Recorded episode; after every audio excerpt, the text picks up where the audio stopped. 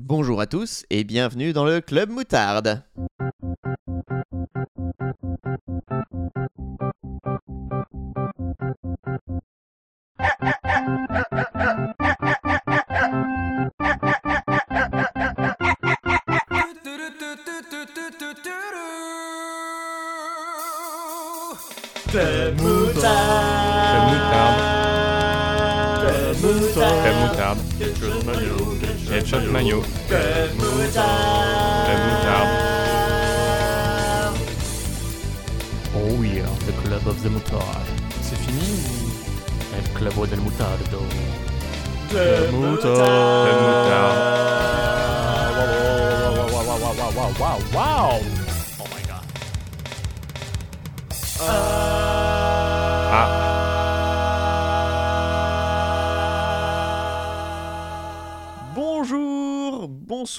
Après-midi, bon midi, bon appétit à toutes et à tous. Bonne Et aube. bon, bonne aube et, Et bon, bon crépuscule, euh, à toutes et à tous. quand même. Et bienvenue dans le Club Moutarde, épisode euh, 19. Je propose que ce soit l'épisode 1 et qu'on reparte de. Qu'on reparte, euh, Ça y est, le de Club Moutarde. Reboot. On efface tout. C'était Et on 4 ans de- recommence. d'épisodes pilote. Euh, avec moi, ce soir, euh, vous euh, l'entendez déjà, il a animé ce podcast et il va parler d'animation, mais pas que, ce soir. Euh, DL. Bonjour.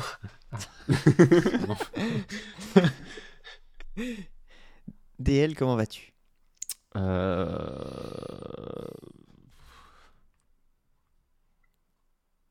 voilà, c'est ma réponse.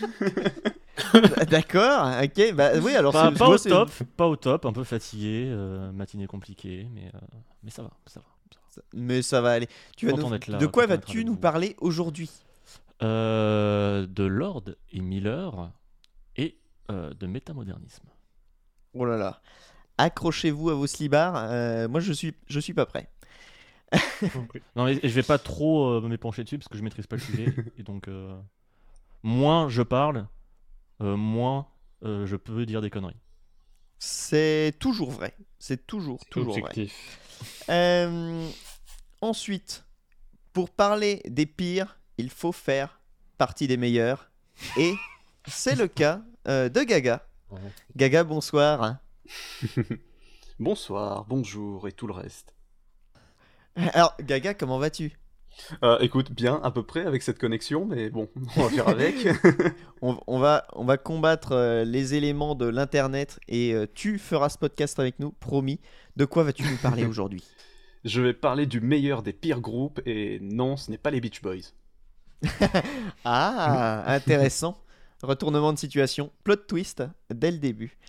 Et pour finir, euh, finalement, n'est-ce pas le plus euh, mortel d'entre nous tous Bonjour, Et- bonjour Cinémax. Et vivre avec lui est un vrai combat de tous les jours. Ouais. Mais qui vaut, qui Wow. vaut la peine d'être euh, d'être combattu. Eh bien, bonjour euh, sur cette intro, euh, ma foi, fort étrange. Comment vas-tu? De quoi vas-tu nous parler? Eh bien, on va parler de Mortal Kombat. Je sais pas si vous l'aviez deviné euh, avec cette introduction. Mortal Pas Kombat, du les tout. jeux, Pas du tout. assez peu, assez peu du reste. Très bien. De toute façon, euh, mine de rien, euh, Mortal Kombat, c'est avant tout les jeux. hein. Le reste. Voilà. bon. Et comme euh, il y a 11 jeux et qu'on a fait 2 heures sur 8 livres, euh, 7 livres d'ailleurs, bon, en fait, le, le produit en croix et voilà, l'estimation. Et c'est donc ainsi que se termine cet épisode. je, crois que je, je crois que je fais la blague à chaque épisode, mais un jour je vais vraiment le faire. Après, a priori, pour les gens qui écoutent, ils savent déjà euh, quelle durée va faire Mm. l'épisode. Donc eux, ils ont de la chance. Objectif 25, 30 minutes, 25. Ah, putain, j'ai La durée de en la- durée de l'épisode J'ai fait une descente d'organes. Non,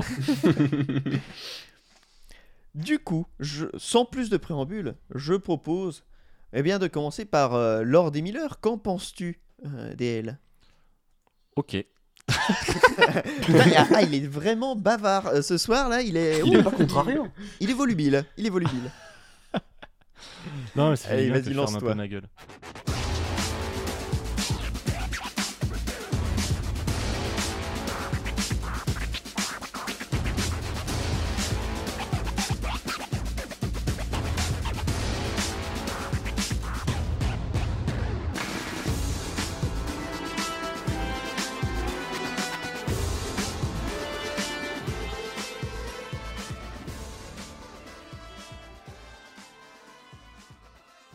Phil Lord et Christopher Miller, donc, euh, sont deux euh, scénaristes et réalisateurs américains. Et c'est littéralement des scénaristes et réalisateurs. Euh, Puisqu'il n'y a au final que deux films qu'ils ont à la fois écrits et réalisés. Et tout le reste, ils ont soit écrit, soit réalisé. Mais il y a quand même un, tout global, je trouve, dans leurs œuvres. Euh, une vraie identité, une vraie patte. Euh, donc on va- Produit aussi. Et pardon, oui. Et- Et produit aussi, pardon. Et produit, oui, clairement. Clairement aussi. Euh, Mais si ça, c'est arrivé un petit peu plus tard. En préambule, donc je vais juste, pour faire clair, je vais pas mal peut-être parler en leur nom, en disant ils disent ça ou, ou ils travaillent comme ça. Euh, c'est pas des infos que je sors de mon chapeau. euh, je, je me base en particulier sur euh, une conférence qu'ils ont donnée au BAFTA en 2017 euh, qu'on retrouve sur YouTube, qui est super intéressante, où ils, parlent de leur propre expérience, de leur propre processus créatif, euh, de leur emphase sur la, la collaboration avec les, différentes, les différents membres des, des équipes avec lesquelles ils travaillent. Et ils parlent aussi de comment gérer son ego de créatif, surtout en bossant en tandem, puisqu'ils bossent vraiment tout le temps à deux. Euh, même si Phil Lord euh, est crédité tout seul sur l'écriture de Spider-Verse. Euh, et il y a aussi plein d'anecdotes trop cool sur la prod et le monde de l'animation un peu Hollywood, etc. Donc c'est très cool. Et donc je vais parler aussi d'un concept que je vais présenter tout de suite, très succinctement, pour, même s'il y aura quand même pas mal de choses à dire, mais je vais un peu survoler ce concept-là parce que, comme j'ai dit, je le maîtrise pas forcément et j'ai pas envie de dire des conneries. Euh, donc je vais dire ce qui me semble pertinent en, remettant, en perspective avec euh, Lord et Miller et ce que je trouve aussi intéressant euh, moi-même, parce que voilà. Donc le mot modernisme, c'est ce qui vient après le modernisme et le postmodernisme. Euh, les relous appelleront ça le post-postmodernisme, euh, mais on va éviter d'être relou. Euh, D'autant que le méta de métamodernisme ne vient pas du terme euh, méta dans le sens euh, ah on casse le quatrième mur c'est trop méta ça vient de la métaxie chez Platon bim là je balance direct du Platon on n'a jamais vu ça dans ce Ah podcast ouais, on c'est- le niveau là. hein. et c'est une idée qui renvoie au concept de, de, de mouvement entre pôles opposés et au-delà. Un principe un peu d'oscillation, de, pendule. Euh, ce qu'on va voir un peu par la suite. Donc pour faire simple, le modernisme hum, se, rapporte à l'âge de la radio, euh, avec des, des grandes histoires, des grands, héros, euh, l'humanité fuck yeah, euh, pensée euh, film de Clark Gable. Ce genre de- d'esthétique-là. Euh, ensuite, le postmodernisme, c'est l'âge de la télé, donc avec un côté très cynisme, un peu nihiliste. Euh, le monde pue, qu'est-ce qu'on fout là euh, à MTV, les Simpsons, South Park, ce genre de choses. Euh, et avec un côté aussi euh, ouais, très cynique et dans la dans la citation et la parodie, vraiment la satire, qu'on utilise des, de- des codes d'un- d'un autre genre et qu'on utilise aussi un côté un peu nostalgique où ouais, c'est pas un côté sincère dans le sens où si on utilise des codes d'un autre genre, ça va être pour s'en moquer et faire des parodies à la Na- Naked Gun, euh, Scary Movie, etc. Euh, c'est un concept qui a été euh, introduit petit à petit, mais il y a un manifeste entre grands guillemets qui a été écrit notamment par Luke Turner. Luke Turner, pour recontextualiser, c'est un, artiste qui fait partie du, trio, d'un trio avec donc Luke Turner, américain, euh, Ronco, finlandais, euh, Nascha Sad, euh, c'est un prénom finlandais, je sais pas. euh, On voilà. s'excuse, on s'excuse à. Euh, et Shia LeBeouf, euh, que Comme vous ça qu'on connaissez. dit aussi. ouais. Shia. Euh, rien à voir avec le, le bovin. Euh, donc vous avez forcément entendu parler donc, bah, de, de Shia LeBeouf, euh, mais aussi de ses œuvres qu'ils ont fait ce trio, avec notamment euh, en 2014 au, festival de, de films de Berlin le, moment où euh, Shia LeBeouf avait un sac sur la tête avec écrit I am not famous anymore, I am sorry, etc. Euh, au moment où il revenait de, Transformers et tout, était complètement en train de se remettre en question. Ou euh, en 2015, le All My Movies, où, euh, le fameux moment où il avait euh, regardé tous ses films au, ci- au cinéma et on le il se filmait lui-même en train de regarder tous ses films. Euh, voilà, c'est ce genre de- d'approche-là. Euh, donc pour, faire très, pour, pour présenter très simplement euh, l'idée derrière le métamodernisme, c'est donc euh, les, les- créateurs qui ont grandi avec le, donc ce post-modernisme, ce, côté cynisme euh, qui a été complètement digéré et qui arrive à, à- à s'en servir, mais avec euh, euh, beaucoup de, sincérité et pour raconter des choses auxquelles ils croient, mais en utilisant un cynisme qui est en fait euh, devenu naturel. C'est une ironie qui est digérée et ça, a une image un peu de, pendule entre le- les désillusions du monde, du monde post-11 septembre, de la crise climatique, etc. On est complètement en mode qu'est-ce qui se passe, qu'est-ce qu'on fait? Mais en même temps, on a de l'espoir aussi, en, euh, un peu en l'humain et en, en notre capacité à faire vivre et à raconter de belles histoires. Oui, Truffe, je te voyais lever le petit doigt. Est-ce que ce serait pas finalement le, le modernisme de la maturité? C'est un peu de ça, il y a un peu de ça. C'est tout, c'est Il tout. a osé, il a fil. osé. Non, pas de souci. Oh là là. Oh, Et donc en gros, le, le passé et les codes passés sont conscientisés pour, pour raconter ses propres histoires. Euh, Et pour moi, le, premier moment dans ma vie où j'ai vraiment été confronté à, ce genre de choses-là, où je me dis, ok, il y a un truc là qui est pas pareil que euh, tout ce que j'ai vu, c'est dans Community, qui est complètement dans ce style-là, où il y a un peu ce côté... euh, Ouais, sinistre, nihiliste, avec euh, cette galerie de paumés dans un système scolaire complètement, complètement ahurissant. Mais en même temps, euh, ils se battent pour ça, ils, ils vivent de belles choses ensemble. Et il y a- on retrouve aussi ce côté où on, euh, on reprend des codes d'un genre, avec notamment bah, tous les épisodes, euh, tous les épisodes paintball, etc. Quelque chose qui, qui ensuite est devenu très postmodernisme euh, pendant la saison 4, 5 et un peu même dans la Mhm. suite euh, avec Yahoo, où, où ça devenait vraiment plus de la satire parodie, alors qu'avant avant, il y avait cette sincérité, ça racontait quelque chose. Et où les. Il y a un délire aussi dans le métamodernisme où les références au, au quatrième mur vont faire sens euh, dans la diégèse. Ça va pas être juste dit pour dire, hé, on sait, mais c'est plus, on sait que vous savez que vous savez, et vous savez qu'on sait que vous savez. Ouais, c'est pas Deadpool, quoi. Oui, Voilà, c'est Abed. C'est. De quoi C'est? C'est Abed, c'est pas Deadpool. Oui, voilà, c'est Abed, c'est euh, Spider-Verse. Euh, voilà, et- il y a un exemple qui, pré- qui, qui hum, illustre bien ça, c'est dans, euh, dans Jump Street. Euh, à la fin de l'acte 2 du film, il y a un moment où il répète une pièce de théâtre, je crois Peter Pan, et euh, ça se passe évidemment mal, et et il y a un perso qui sort en furie en disant Allez, fin de l'acte 2 Et noir, et c'est la fin de l'acte 2 du film. C'est rigolo parce que c'est méta, mais ça fait sens parce que euh, c'est normal que le personnage le dise. Et c'est quelque chose dont, euh, sur lequel Mm. ils reviennent dans, dans en- leur conférence BAFTA, où euh, il y a toujours cette fine, très fine ligne euh, quand on s'amuse avec le quatrième mur, avec le méta, où pour eux c'est super important que quand ça arrive, ça ne casse pas, enfin que ce soit des, des choses que les personnages disent. Bah. Donc voilà.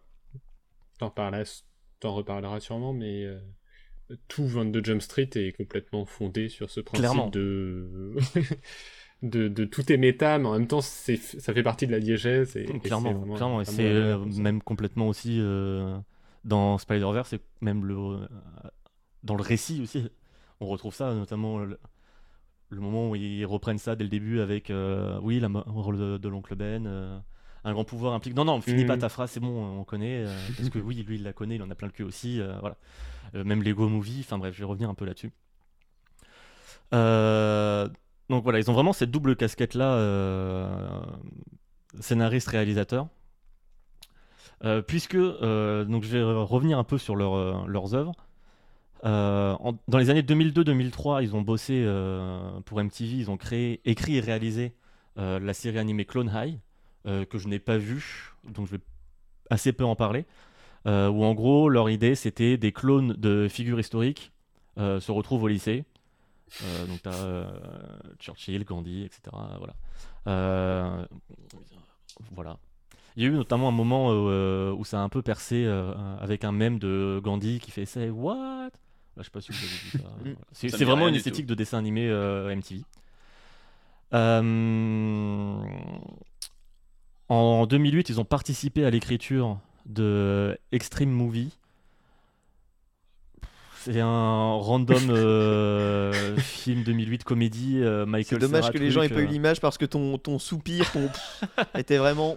Parce qu'il faut voir la liste des gens qui ont écrit sur qui ont écrit c'est sans fond donc c'est pour ça que je vais pas for- forcément considérer que c'est dans leur dans leur œuvre Euh, mais voilà faut savoir qu'ils ont participé à ça un film euh, comédie d'ado qui baise avec Michael Cera bref Euh, et en 2009 ils- ils écrivent et réalisent Tempête de boulettes géantes en 2012 donc le revival de 21 Jump Street qu'ils ont réalisé qu'ils n'ont pas écrit ils ont fait l'histoire. L'histoire, ils l'ont pas écrit, ils ont fait l'histoire. C'est c'est une nuance importante. Euh, de Tempête de boulettes géantes 2, je vais pas en parler. Euh, en 2014, ils ont écrit et réalisé le film Lego. Euh, et ils ont aussi réalisé 22 Jump Street, la suite. Bon, 2018, Solo Dead. Euh, Puisqu'à la base, c'est eux qui devaient réaliser, peut-être même écrire, non, juste réaliser le film Solo, le film basé sur Han Solo, hein, vous savez. Euh, euh, je, je sais, je sais pas pourquoi Disney a engagé ces mecs-là juste après qu'ils aient fait euh, Lego, Jump Street et Tempête de boulettes géantes et après ils disent Ah non, mais vous faites une comédie? Oh Bah, En fait, vous êtes drôle pour de vrai on est drôle, On veut pas de ça, nous. Non, on voudrait vite, plus un drame. On voudrait oui. plus euh, Ron Howard. Ouais, ouais, bah très bien. Ron Howard, Ron, tu fais ce qu'on te dit? Ah bah oui, pas. Ah bah parfait. Parfait. Euh, mais cela dit, euh, comme ça en 2018, on a eu euh, Spider-Man Into the Spider-Verse qu'ils ont produit euh, et qui est écrit par euh, Phil Lord. Ils ont aussi donc écrit et produit Lego Movie 2 que je n'ai pas vu.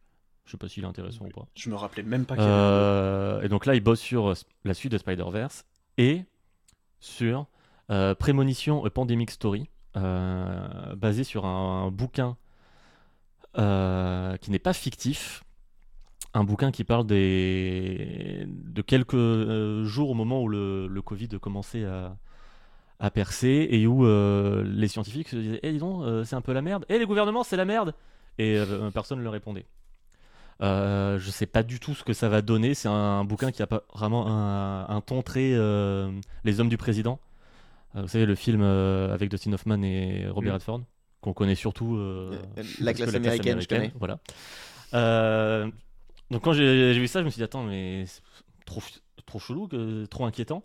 Et en même temps, quand on revoit leur filmo, euh, Tempête de boulettes géantes, c'est adapté d'un bouquin pour enfants où il n'y a pas d'histoire, il n'y a pas de personnage. C'est juste euh, des dessins avec euh, oh, bah, des montagnes de bouffe et oh là là, la surconsommation de nourriture. Voilà. 21 Jump Street, c'est bah, une vieille série qu'on a tous oublié. Ils en ont fait un truc trop cool aussi. Avec Johnny Un Depp, film Lego. série. Un film Lego. Le film aussi. Ouais, il, Bah, ils en ont fait un truc trop cool. il est incroyable le film Lego. Ouais. Euh, un autre, encore un film Spider-Man chez Sony. Oh, et ça va, vous nous cassez les couilles. Hop, un des, plus- un des films les plus importants de ces dernières années. Donc je me dis que pourquoi pas, faites vos films sur le Covid euh, sérieux, Robert Redford. Les, les films casse-gueule, euh, euh, ça a l'air d'être votre dada. Les, les- les projets, on se dit, mais ça va jamais marcher. Vous les faites marcher parce que, avec cette approche notamment euh, métamoderniste, donc allez-y. Euh, D'ailleurs, je reviens sur le métamodernisme. Euh, dans le manifeste, je fais des guillemets avec mes doigts, parce que l'auteur fait aussi des guillemets, peut-être avec ses doigts aussi, mais en tout cas sur les textes, il y a des guillemets. Il, présente euh, huit piliers. Je vais pas lire les huit, je vais juste en lire quelques-uns que je trouve intéressants. Ça va être un peu la séquence Les règles du Fight Club.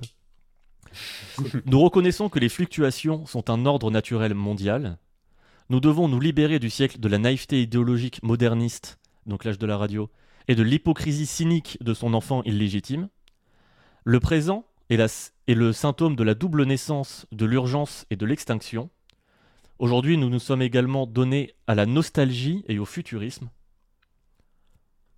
Ça résonne aussi. Et là, il parle aussi de, de l'importance des, nouvelles technologies et des nouveaux médias pour créer l'histoire et créer une histoire euh, dans l'instantané, dans, dans- à l'instant présent, ce que je trouve super intéressant.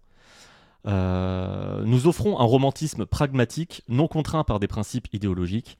Ainsi, le métamodernisme devrait être défini comme un état changeant, entre et hors de l'ironie et de la sincérité, de la naïveté et de la conscience, du relativisme et de la vérité, de l'optimisme et du doute, à la recherche de la multiplicité d'horizons disparates et insaisissables, nous devons aller de l'avant et hésiter.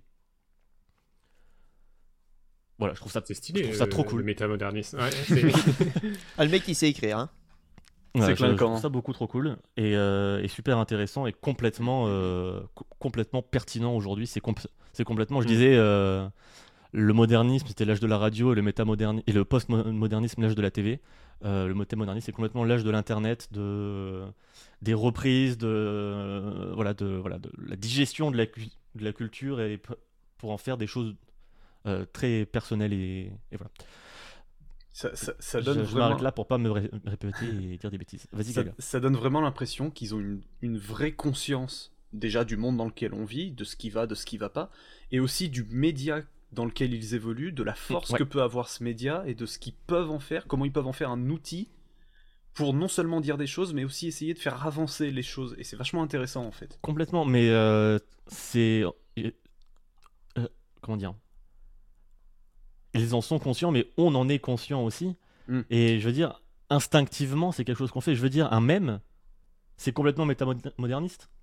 Là, c'est le moment où. Attention Un mème, tu reprends un truc existant et, et qui est ultra codifié, c'est littéralement un code en soi, et tu l'adaptes pour raconter ton propre truc, tu le mets à ta propre sauce, et c'est complètement ça. Euh, voilà. fin de la parenthèse. Vais éviter de revenir dessus. Je vais peut-être revenir un petit peu dessus, faire des petits, des petits, euh, des petits hints. Mais voilà, gardez, euh, gardez un peu ça en tête. Euh, parce qu'en vrai, je sais même pas si euh, Lord, Lord des Miller le conscientise ça. Tu vois, c'est juste quelque chose qui est, qui est instinctif parce que euh, on a grandi dans cette culture-là et ces influences ont évolué et dans notre envie de créer, on a envie de de s'exprimer de cette façon-là parce que le monde quand même. quoi. Donc bref, Tempête de boulettes géantes, ça, ça va être le- probablement l'œuvre dont je vais la- le plus parler. Euh, parce qu'il y a vraiment tout là-dedans. Et c'est un, Je suis à jour. et c'est un cas fascinant. Euh, parce que c'est un film qu'ils ont euh, pitché à plein de studios euh, où ils se prenaient des, refus et tout.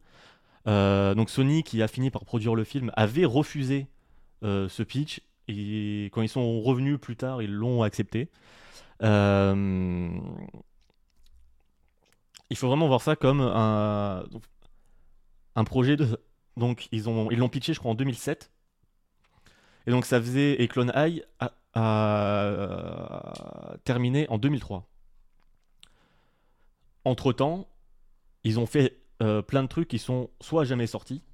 C'est quelque chose euh, dont ils parlent aussi dans leur conf, euh, où ils reviennent sur leur parcours. C'est faites plein de trucs, faites plein de trucs, faites plein de trucs. Vous allez euh, foirer, mais plus vite vous sortez euh, tous ces trucs qui sont en vous, bah plus vite vous serez débarrassé de ces mauvaises idées ou de ces trucs qui vont pas marcher. Et je trouve ça trop trop bien. Mm. Euh, voilà, nous devons aller de l'avant et hésiter. Je fais plein de streams. hein. Euh, et donc, Tempête de, de boulettes géantes, ils ont eu le boulot. Sauf que ils étaient pas très sereins. Euh, et il y a eu un moment où ils étaient en mode Ok, on va jamais arriver à faire un bon film. D'autant que c'était un pro- projet qui leur tenait à cœur parce que Lord comme Miller ont beaucoup d'affection pour ce livre pour enfants. C'est un projet qui, qu'ils avaient avec eux euh, depuis euh, limite euh, qu'ils étaient à l'école d'animation ensemble, etc. Et parce qu'ils ont fait un cursus donc d'animation. Et il y a eu un moment ils se sont dit ok non, on va pas y arriver, on appelle notre avocat, on va leur dire non, non, on veut démissionner. Et là leur avocat malin il leur dit mais non, démissionnez pas, faites-vous virer. Comme ça, vous- c'est quand, même- mieux, vous êtes mieux payé et tout, euh, faites-vous virer. Et à partir de là, Lord et Miller, ils ont ok, euh, trop cool, on peut, euh, on peut comme ça euh, juste faire le film qu'on veut, on s'en bat les couilles des producteurs, et euh, on fait le film qu'on veut jusqu'à ce que quelqu'un nous dise stop. Sauf que euh, c'est arrivé un moment où, euh, pour Sony, ça revenait plus cher d'annuler le film que de le finir. Du coup, jamais personne n'a dit stop, donc ils ont fait complètement le film qu'ils voulaient. et c'est juste trop cool. C'est génial. Ils avaient juste atteint le point de non-retour et du coup, euh, ouais, ils y sont allés à fond.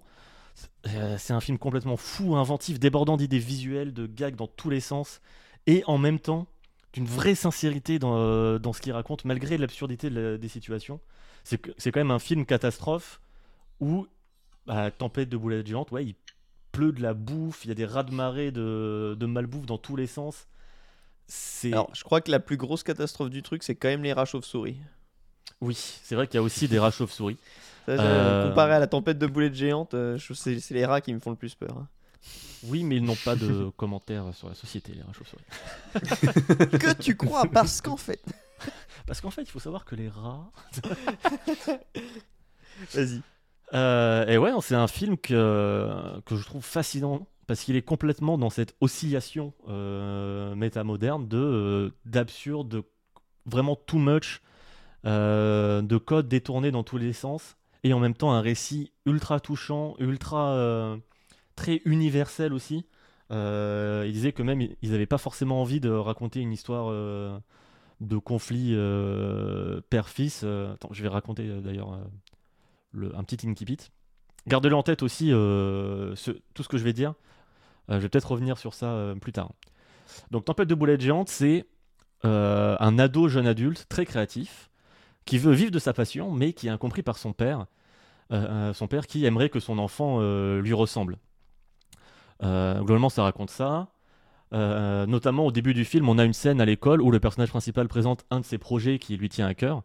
Et on voit bien que euh, ses camarades et sa prof ne comprennent pas du tout et ou s'en tamponnent, euh, ce qui renforce la, solitude et euh, l'incompréhension de cette personne inventive, créative, qui demande mais quelle est ma place en fait dans ce monde?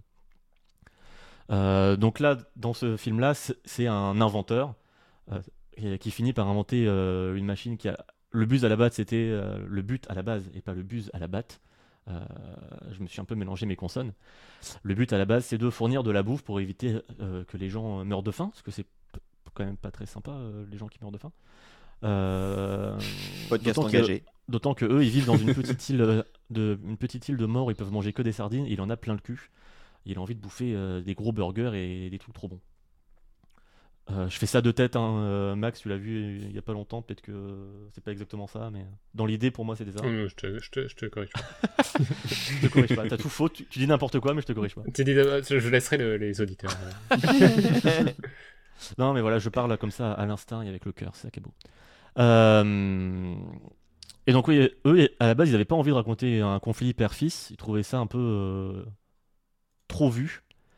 Euh, Jusqu'à ce qu'ils disent que, eh, en fait, si c'est trop vu, c'est peut-être parce que euh, c'est justement un sujet ultra universel. Un sujet qui touche plein de gens, euh, auquel presque tout le monde peut s'identifier.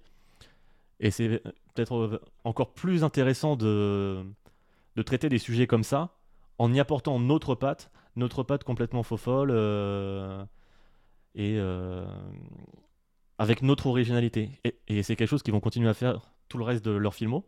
Euh, puisque au cas où vous n'aurez pas remarqué, il n'y a aucune euh, euh, œuvre qu'ils ont fait qui est basée sur rien. C'est que des œuvres basées sur une, IP déjà existante. Et on peut se dire c'est dommage, mais en même temps quand on voit ce qu'ils en font, comment ils sont capables de voilà d'avoir ce précepte de on raconte un truc déjà vu, on utilise des codes déjà vus, mais on va s'en servir pour raconter à notre manière euh, ce qu'on veut dire. C'est pas tant ce qu'ils vont raconter qui va être intéressant, mais la manière d'eux. Euh, et, par rapport à Tempête de boulettes géantes, je trouve que le film Lego, c'est complètement la suite logique de ça. Euh, de cette folie sans limite de gags, de références partout, là encore plus, parce que c'est un, un film Lego, donc t'es obligé euh, d'avoir toutes ces propriétés intellectuelles euh, qui appartiennent, enfin, enfin, en tout cas pas qui appartiennent, mais que Lego a le droit d'utiliser. Mm. Donc ça va vraiment dans tous les sens et ça pourrait être ultra gerbant et, Hmm. Ça et pourrait être trop- Ready Player One. relou, euh, par exemple. Et en fait, non, c'est trop cool parce que c'est fait avec une vraie sincérité, une vraie bienveillance. Ça raconte aussi quelque chose. Et c'est même, pour le coup, un, un miroir de, de Tempête de Boulettes, où là, c'est où le, le héros est lui le- la seule personne de l'univers qui a pas d'imagination, en fait. Et euh, je trouve ça un peu rigolo. euh, je trouve ça un peu rigolo ce, ce parallèle. C'est d'autant plus casse-gueule que, oui, justement, en plus, ça pourrait être la promo de jouer, enfin, ça pourrait être complètement un film promotionnel. Oui, bah c'est clairement ça en soi, mais derrière, en fait, ce qui Ouais, promeut, c'est plus l'idée pas- idéologique Oui, ça, derrière les Lego. De, ah, tout- on peut créer plein, plein de choses, plein d'histoires à notre façon. Les enfants se, se créent eux-mêmes euh, leur propre film à longueur de journée avec ça. Ah là là, c'est beau euh, quand même. De toute façon, à partir du moment où le film s'appelle Lego, c'est Voilà, déjà le- une pub. Le Mais titre du euh, film, c'est une marque. Enfin, Non, non, mais En- effet, c'en est une, ce mais qui- c'est pas le sujet, enfin... Oui, voilà, c'est pas, pas le comme ça qu'on le et- ressent en tout cas. ouais. Et voilà, Ouais. c'est ça. Et au final, même si quand tu euh, regardes le message euh, final du film, en effet, euh, tu peux faire ce que tu veux avec les Lego, c'est magnifique et machin, ou c'est totalement, tu le mets dans une pub, euh, tu sais, euh, présenté différemment, c'est un message de pub. Sauf que tu le vis pas du tout comme ça et c'est Oui. super bien. euh, Ils ont réussi amené, à en faire fait. un- une pub que tu prends, prends pas comme ça et qui te euh, juste donne plein d'espoir. Et c'est juste en fait une déclaration d'amour à la créativité et à allez-y, allez de l'avant, tentez des trucs et, voilà.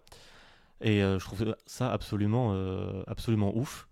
Après pour le reste, pour les Jump Street, bah, on retrouve cette idée de euh, totalement conscient euh, d'être adapté d'une vieille série dont tout le monde en a rien à foutre euh, et qui est même un peu ringarde. Et il y a même des moments où leur chef leur dit non mais oui c'est une- c'est complètement con de vous envoyer en en comment on dit en infiltration en Ah. comment on dit? Non, au lycée, quoi. oui voilà en infiltration en- au lycée quoi c'est c'est- c'est complètement ridicule mais bon on fait ça comme ça et voilà et euh, c'est Sachant que dans le 2, films ils sont à la fac. ces films sont Sachant que dans le 2, ils sont à la drôles. fac et ils sont tous beaucoup trop vieux pour être à la fac et tous les personnages leur signalent. Voilà, c'est Oui, tout. Trouve ça c'est hilarant comme ça. Mais même au, au lycée, c'est ridicule. Ce qui est génial, c'est que c'est tellement méta par rapport à toutes les séries ricaines Oui. où tu sais, c'est des euh, trentenaires Oui. qui jouent les lycéens. C'était, euh, ça me fait penser à. C'est dans One Tree Hill, où à un moment il y a genre une ellipse de 3 ans, tu vois, ou un truc comme ça, de plusieurs années entre deux saisons, parce qu'ils sont allés à la fac et ils reviennent de la fac euh, après, donc tu les as pas vus pendant la fac. Ils étaient au lycée, ils sont à la fac, et l'acteur, euh, un des acteurs principaux, il disait. Il y a eu une ellipse de tant d'années, j'ai encore 50 plus que mon personnage, tu vois. Oui, non, mais complètement. Ils en jouent vachement. Et en plus, au-delà de ça, euh, juste voir euh, Jonah et Channing Tatum faire les coups ensemble, c'est, formidable. Euh, vraiment deux excellents films. Puis bon, Spider-Man, Spider-Verse, tout a déjà été dit. j'aurais rien de plus à rajouter. Juste, je voulais en parler puisque ils ont produit, uniquement, uniquement produit un film qui est sorti sur Netflix il y a, peu, qui s'appelle euh, Mitchell, les, les Mitchell contre les machines. Alors je vais vous faire un petit peu le, pitch des Mitchell contre les machines. C'est l'histoire du- d'une ado, une jeune adulte euh, très créative, qui veut vivre de sa passion, mais qui est incomprise par son père, qui aimerait que son enfant lui ressemble. Euh, on a d'ailleurs au début du film une scène à l'école où le personnage principal donc présente un de ses projets qui lui tient à cœur, et c'est un film. Et on voit bien que ses camarades et sa prof ne comprennent pas et, et où s'en tamponnent, euh, renfor- renforçant ainsi la, la solitude et l'incompréhension du, du personnage qui se demande bien quelle est sa place euh, dans ce monde. Suis content, Voilà, j'avais donc- deviné la suite, j'avais deviné la suite de ton sujet quand tu avais fait le pitch. Ah, donc les Mitchell contre les machines, c'est complètement euh, Tempête de boulettes géantes remake, euh, qui va un peu plus loin dans le délire euh, mota moderne, dans le sens du même et de la référence et de l'âge internet. Je sais que toi, Max, c'était un peu plus, un peu plus moins. Ouais, moi, c'est pas, c'est moins mon humour que celui de Tempête de boulet de géante, qui a un peu plus décalé, mais moins Ouais, qui va référencé. plus dans l'absurde, du coup. Euh, après, euh, merde, comment elle s'appelle cette série euh, qui a été sur, sur laquelle a bossé le mec qui a écrit et réalisé du coup les Mitchell. Non, c'est Mike Mike Rianda. Ah oui, Gravity Falls. Qui est Ah, creative oui, director, euh, écrivain euh, et écrivain de Gravity Falls, la série animée. Euh, voilà, que je ne connais absolument pas, mais il paraît que c'était il paraît que c'est très il bien. paraît que c'est très bien. Voilà. Voilà, qui est complètement dans cette esthétique American Dad, un peu dans le genre visuel, je crois. Donc voilà, je voulais en parler de, parler, de ce film-là. Et aussi, aussi j'en place une juste, pour un film qu'ils ont aussi juste produit, Brixby Bear. Euh, Brixby B-R-I-G-S-B-Y et Bear comme euh, l'ours, B-E-A-R.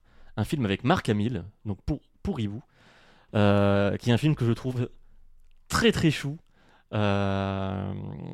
qui raconte l'histoire d'un d'un- mec qui a été retenu captif pendant des années, qui, est- qui a grandi en captivité en regardant une série, euh, enfin un show euh, té- télé des années 80 complètement, euh, complètement con, euh, qui finit par, euh, par en sortir. Et euh, voilà, j'en- dis pas plus, mais c'est un très très chouette film.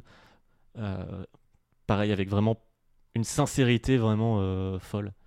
Donc voilà, vraiment, Lord et Miller, une filmo qui a aucun sens quand on voit les, les propriétés intellectuelles sur lesquelles ils bossent. Ils disaient qu'ils aimeraient bien le- leur projet idéal, ça, ça serait, ça serait, euh, euh, d'arrêter de faire euh, des trucs cool avec des propriétés qui ne leur appartiennent pas, mais d'essayer de faire une propriété qui leur appartient, une œuvre pas ouf. Parce que je pense que, sincèrement, euh, le fait de bosser sur des œuvres qui existent, ça les inspire de ouf, ça leur donne un vrai tremplin pour s'en amuser, justement. Mm. Et je pense que sans ça, ils auraient du mal, justement, à trou- retrouver cette saveur. Euh, c'est absolument pas une critique. Parce qu'au contraire, faire un truc intér- intéressant avec un livre d'enfant qui n'a pas d'histoire, pas de personnage, avec 21 Jump Street, avec un film Lego, euh, avec un énième film Spider-Man, enfin, il y, a- a un vrai talent dans, cette approche-là et dans cette manière de, digérer ouais, euh, des codes pour faire des récits complètement fous et qui nous retournent. Quoi. Mm, mm. Voilà. Et, Et, euh, Love je- aussi je- sur Chia le bœuf.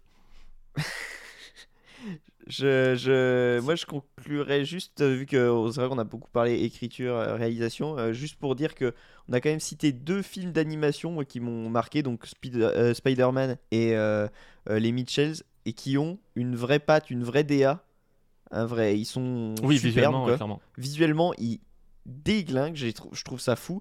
Et je, euh, je trouve que ça, ça vraiment, ça ridiculise toutes les productions. euh, euh, Enfin, ridiculise, non, je- le terme est fort, mais euh, Pixar et Disney qui sont euh, ultra. c'est euh, voilà, c'est tout pareil. Même si, euh, euh, enfin, Toy Story 4, euh, visuellement, il y a vraiment des trucs euh, ouf. euh, les Pixar, il y a quand même euh, tout le temps, c'est c'est magnifique, Hmm. mais C'est approche c'est beaucoup plus carrée. super standard, réaliste. voilà. Ouais. Ouais. Et là, euh, je trouve que ouais, ça Et finalement, même dans ce qu'il raconte. hein. pour moi, c'est vraiment le, le, le vrai prochain, enfin prochain pas, il est déjà fait, donc c'est le, le la, la vraie suite de des films d'animation bah, qui étaient dessinés et qui maintenant sont plus faits comme ça parce que pour plein de raisons.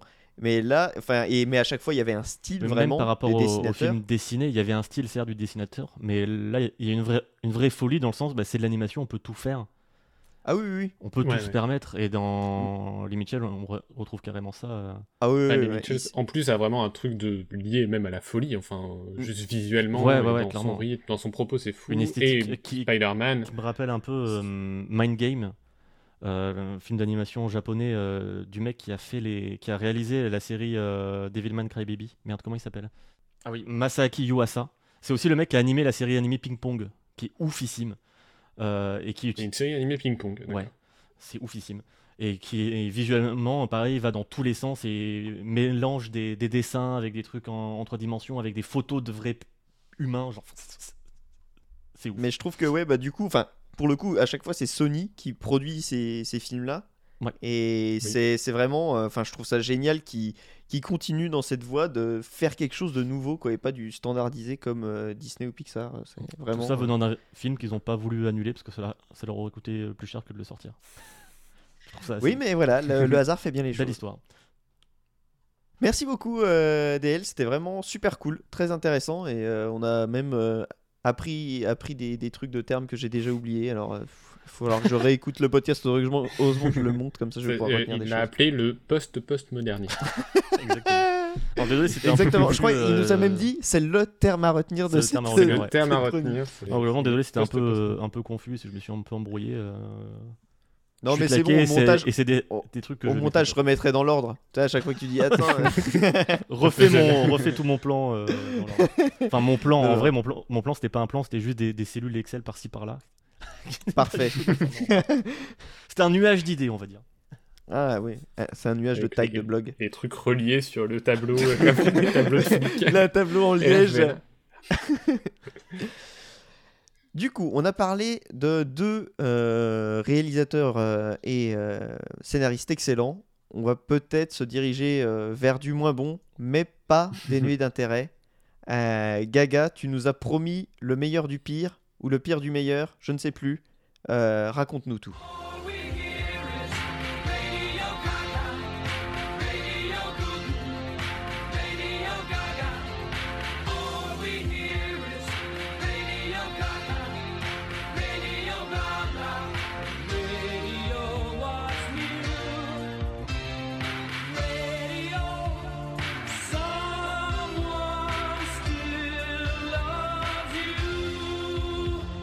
Le, le- le meilleur du pire, le pire du meilleur, oui, c'est.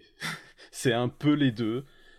Euh, puisque pour ce mois-ci, je, je suis allé chercher un groupe qui est assez peu, voire très peu connu du, du grand public, mais qui, dans les tréfonds de la contre-culture musicale alternative, indé, etc., fait parfois l'objet d'un petit culte pour une raison assez peu banale, c'est que c'est un très mauvais groupe, souvent considéré comme le meilleur des pires groupes que la Terre ait jamais porté. Le groupe, en- le groupe, en le groupe question, nanar, c'est en fait. Shags. C'est très très bien euh, résumé, ouais, c'est un vrai nanar de la musique. Euh, le groupe en cool. question s'appelle les Shags, il a été fondé en 68 et dissous en 75, et euh, il réunissait trois frangines, euh, Betty, Dorothy et Helen Wiggin, qui sont plus tard rejointes par leur quatrième sœur Rachel. Euh, les Shags, c'est un groupe particulier à plus d'un titre, d'abord parce qu'il est objectivement mauvais, c'est, on va, on va Attends, mais c'est ouf qu'il soit resté actif 7 ans. Ben, tu, tu vas voir pourquoi. Tu- vous allez vite comprendre Ouais, c'est trop pourquoi. bien. Euh, c'est un groupe qui est vraiment mauvais et aussi c'est particulier parce que c'est pas une formation qui a été voulue par ses membres, mais qui a été voulue par leur père, Austin Wiggin, qui est le gars qui a eu l'idée de monter ce groupe. Et pour comprendre pourquoi, avec les pères. Vous, ouais, bah vous allez voir, il y a, un vrai dossier là-dessus. Et pour comprendre pourquoi le groupe existe, il faut remonter à l'enfance du papa Wiggin, puisque quand il était petit, ce garçon d'alors avait une maman qui pratiquait la euh, chiromancie, c'est-à-dire qu'elle lisait l'avenir dans les lignes de la main. Et un jour, elle s'est dit, tiens, je vais lire l'avenir dans les lignes de la main de mon propre fils, et elle lui a fait trois prédictions très précises. La première, c'est qu'il épouserait une femme avec des cheveux blonds vénitiens, très exactement. La deuxième prédiction, c'est que cette femme mourrait, mais il aurait quand même deux enfants après. Et la troisième prédiction, c'est qu'il aurait des filles qui montraient un groupe qui deviendrait célèbre. Et il se trouve qu'en devenant adulte, euh, Austin Wiggin a vu deux de ses prédictions se réaliser. Il a effectivement épousé une femme aux cheveux blonds vénitiens, et on peut quand même se demander dans quelle mesure le fait de connaître cette prédiction depuis l'enfance a plus ou moins guidé ses Oui, choix de vie. complètement. hein. Complètement. Il, il se trouve malheureusement que cette femme est effectivement morte et qu'il a eu deux enfants après. Du coup, il s'est dit je vais pas m'arrêter en si bon chemin et je vais tout faire pour que la troisième prédiction se réalise aussi.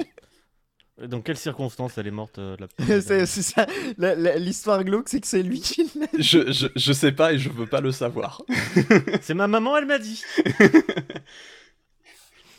Et du coup, il veut que ses filles forment effectivement un groupe et deviennent célèbres, c'est pour ça qu'il va forcer un peu le destin, en les retirant de l'école alors qu'elles ne sont que des adolescentes, en leur achetant des instruments de musique, guitare, batterie, puis basse quand Rachel rejoindra le groupe, et en leur offrant des cours de guitare, enfin des cours de musique et des cours de chant. Donc ni une ni deux, le groupe est formé, il s'appelle The Shags, en référence à un style de coiffure qui était très populaire euh, à l'époque, qu'on appelait Shaggy, rien à voir avec euh, le chanteur du même nom. Et euh, ça va à tel point qu'Austin Wiggin, il va même réussir à leur trouver euh, un créneau, c'est-à-dire qu'elles vont pouvoir jouer sur scène tous les samedis soirs à la salle des fêtes de Fremont, qui est la petite ville du New Hampshire dont euh, tout ce petit monde est originaire. Jusqu'ici, on peut se dire que tout commence bien. le groupe est là, il a un nom, il a des créneaux pour jouer, on commence à composer, à, à écrire des paroles. Sauf que c'est une catastrophe musicale, il n'y a rien qui va. mais, mais vraiment rien de rien. Euh, D'ailleurs, je présente mes plus plates excuses euh, à tout le monde, aux auditeurs et aux auditrices de ce podcast qui vont devoir souffrir les extraits que j'ai choisis. Et il y a Fouane qui va devoir les intégrer. Et je, je, je- une grosse pensée pour Fouane, ça va pas être facile, je suis Je désolé. regarderai, juste les, je regarderai juste les timecodes, c'est mort. Bon, cela dit, Ouais. toi, t'as dû les choisir, donc euh, Ah, moi j'ai écouté l'album cinq fois, faut... j'ai fait, ça- j'ai fait ça jusqu'au bout. je suis sûr que t'aimes ça ouais, quelque part. Eh ben, tu vas voir. La sincérité est plus forte que, voilà, que la technique. La non mais spoilez pas les gars, merde. Euh, donc le fait est que leur musique ressemble beaucoup plus à une espèce de sympathique cacophonie.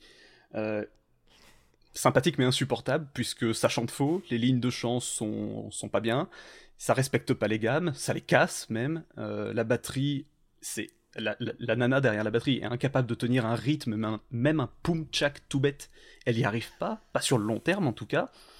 Et les guitares sont dissonantes à un point qu'on se demande même si elles sont accordées.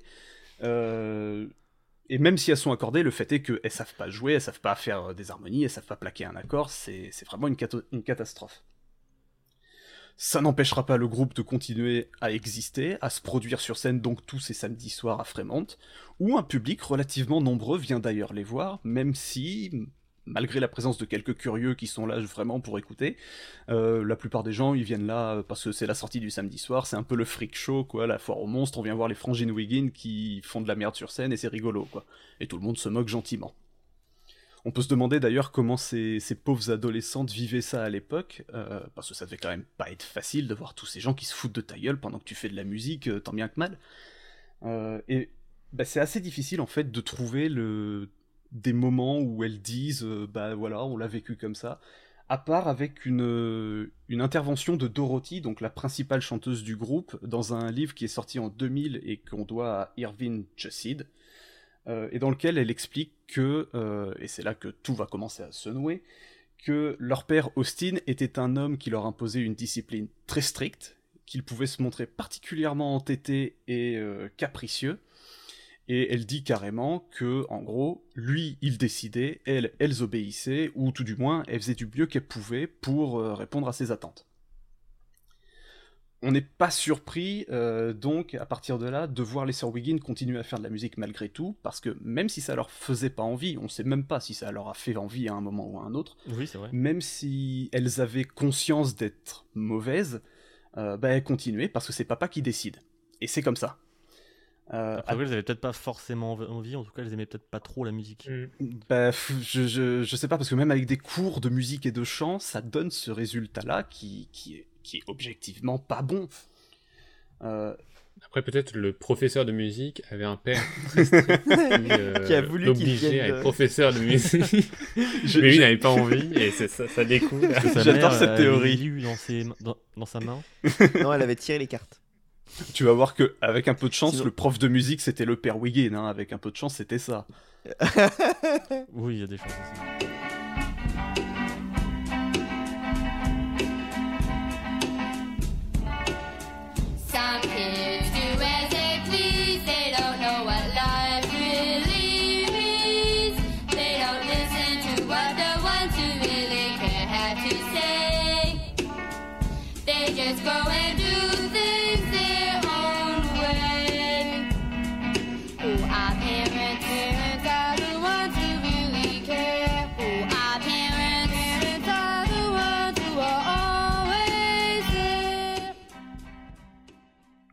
Mais le fait est donc que euh, le papa les force à continuer. Les force, je sais pas s'il y avait une contrainte physique ou, morale ou je ne sais quoi, mais il les pousse à continuer, à tel point qu'en 69, l'année qui suit la formation du groupe, elles enregistrent leur seul et unique album qui s'appelle Philosophy of the World, euh, et qui synthétise cet album tout ce qui va pas dans leur musique. Encore une fois, le rythme aux abonnés absents, les lignes de chant mauvaises à faire peur, les guitares, euh, c'est, on dirait des chats qu'on égorge.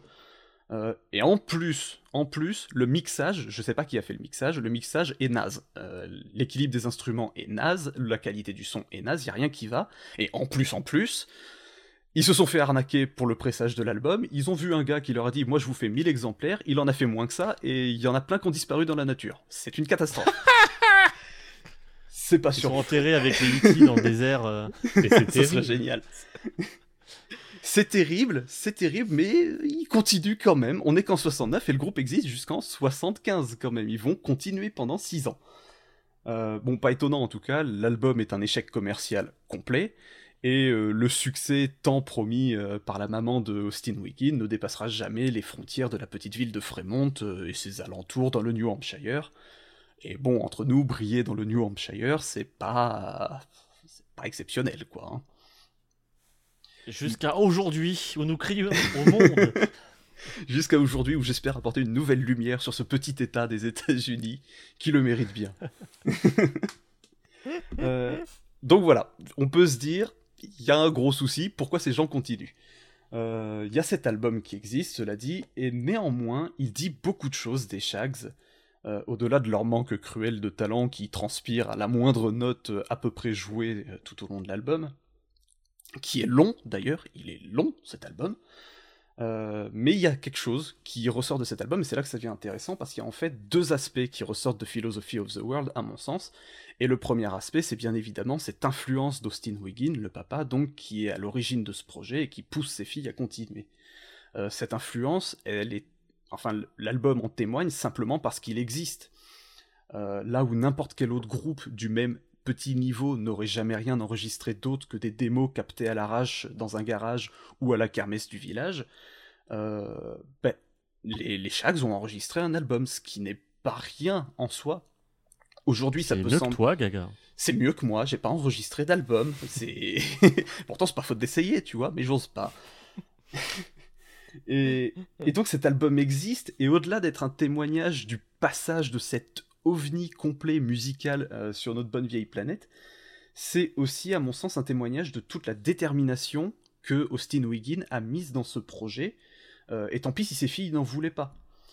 Euh, vu de ma fenêtre, en tout cas, le seul fait que Philosophy of the World existe en tant qu'objet, c'est une preuve du poids que ce monsieur devait exercer, avec force ou non, je sais pas trop quel rapport il entretenait avec ses filles, mais c'est une preuve du poids qu'il devait exercer sur, euh, sur ces nanas qui étaient des adolescentes et qui ont obéi à leur papa bêtement, entre guillemets. Mm. Et du coup, quand on a conscience de ça, on passe vite du moment où on se moque gentiment de ces pauvres filles qui savent pas jouer, à cet autre moment où c'est pas que ça devient inquiétant, mais ça devient bizarre, cette histoire de, de groupe quand même.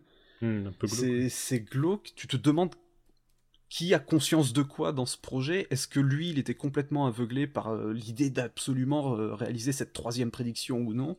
Est-ce que elle, juste, c'était des enfants avec une éducation euh, un peu basique, tu obéis à ton père et tu fermes ta gueule? Je sais pas trop. Mais cette influence, on la devine en tout cas à travers cet album, on la devine notamment dans une chanson qui s'appelle Who Are Parents, donc en français Qui sont les parents? Et qui explique en gros aux jeunes gens qui écouteraient euh, Philosophy of the World que euh, oui bon c'est pas toujours facile de vivre avec ses parents quand on est des adolescents parce qu'on a des désirs de liberté, de faire ce qu'on veut, mais en même temps il faut pas oublier que c'est eux qui nous ont élevés, que c'est eux qui nous nourrissent, que c'est eux qui nous offrent un toit, qui nous achètent des vêtements, que c'est eux qui seront toujours là pour nous et qui nous comprennent le mieux. Et c'est glauque Il en avait fait. son mot à dire euh, dans le processus créatif, euh, le père? Ben, On sait pas. c'est la question que je me pose, tu vois, c'est que est-ce qu'il avait son mot à dire? Est-ce que les paroles, il les a fortement incitées? Ou est-ce que c'est juste son éducation envers ses Hmm, filles qui transparaît là-dedans, tu vois? Hmm. Et Parce que la- leur mère, euh, aux filles, euh, elle, elle est où dans tout ça? Euh, ben, euh, a priori, c'est la femme qui est décédée. C'était la femme aux, Ah, aux cheveux blonds vénitiens, si j'ai bien compris. dit, euh, il aurait deux enfants après. Pour moi, je Ouais, mais c'est. on, on trouve assez peu d'infos là-dessus, en fait. Pourtant, j'ai gratté jusque sur des blogs obscurs que je connaissais pas et que je veux pas y retourner. Mais j'ai pas trouvé d'infos là-dessus. Le Ok. Darknet. Mais donc voilà, c'est le premier aspect qui ressort de cet album, c'est euh, cette influence du père, et sans aller jusqu'à dire que c'est inquiétant, parce que vraisemblablement il n'y a pas eu de, de question de maltraitance ou ce genre de truc, bah c'est chelou quand même comme histoire. L'autre En aspect soi, qui- c'est. euh, c'est- c'est- En Manipulation. soi, c'est un peu déjà une forme de maltraitance quand même, quoi. Ouais, en soi c'en est quand même une. Après, est-ce que ça a été plus que, entre guillemets, juste forcer ses filles à faire de la musique Est-ce que ça s'est arrêté là? Je, je sais pas, et j'ai trouvé aucune info là-dessus, et les filles sont pas des... Enfin, ça n'a jamais été des nanas qui ont été euh, souvent dans les médias ou ce genre de trucs, évidemment, donc euh, c'est Ouais. c'est très difficile de trouver des infos là-dessus. Mais néanmoins, je serais très curieux. C'est vraiment des, des nanas que j'aimerais rencontrer pour de vrai, parce que j'ai beaucoup de questions à leur poser. Euh, donc voilà, c'est le premier Comment aspect. tu fais pour aspect- aussi mal, bordel C'est pas permis. Mais regarde, c'est facile le, le deuxième Compte. aspect Un, qui deux, se dégage... trois, euh, quatre. 1, 2, 3, 4. Vous voyez bien que vous savez Un, faire deux, un, trois. un rythme. 4. Ah, putain. 1, 2, 3, Euh, le deuxième aspect euh, qui se dégage de cet album, il est plus léger cette fois-ci, c'est toute la bonne foi que malgré tout les filles Wiggin ont mise dans ce projet à leur tour en fait. Parce que il y a au fond, euh, enfin au fond je crois que Philosophy of the World on peut le ranger dans un sous-sous-genre de musique. Je sais même pas si ça existe vraiment, mais moi en tout cas j'ai envie de l'inventer. Ce serait une, le rock naïf entre guillemets. Parce que c'est Le post métanaïf. le post le post post méta naïf même on va aller jusque là parce que c'est clairement ce que ça dégage malgré tout cet album une espèce de naïveté adolescente toute douce quasiment euh, qui renvoie aux standards du rock et de la pop entre guillemets pour jeunes de cette époque où on te parle de trucs euh, très très simples entre guillemets euh, le fait les parents le fait qu'on veut devenir des, adultes libres et qu'on fait, fait- on fait tout ce qu'on veut dans la vie comme des foufous les jolies voitures les premiers émois adolescentes le, le adolescent. Et moi, je sais plus si c'est au féminin ou au pluriel. Au, féminin ou Ah, au masculin au pluriel, mais- mais on s'en fout, on s'en fout. Euh, ça parle aussi de- de- des- des petits tracas de la vie quand on est adolescent. Par exemple, le petit chat qui meurt, et c'est exactement ce dont parlent les Shags dans leur chanson My Pal Foot Foot. Parce que le petit chat Foot Foot, il est mort et tout le monde est très triste parce que c'était un vrai bon compagnon. Et c'est très naïf tout ça. c'est très naïf et c'est très touchant malgré tout. Euh, c'est des thématiques qui sont assez classiques d'un rock gentillet qu'on avait à cette époque-là. Et qui s'adressait avant tout aux, aux ados. Et à ça va s'ajouter une autre forme de naïveté. C'est la naïveté qu'on retrouve dans la bonne intention en fait. Parce que ces meufs, elles sont nulles, mais elles font tout ce qu'elles peuvent. Et c'est terrible de savoir qu'elles ont fait tout ce qu'elles pouvaient pour faire de la musique correcte, malgré tout.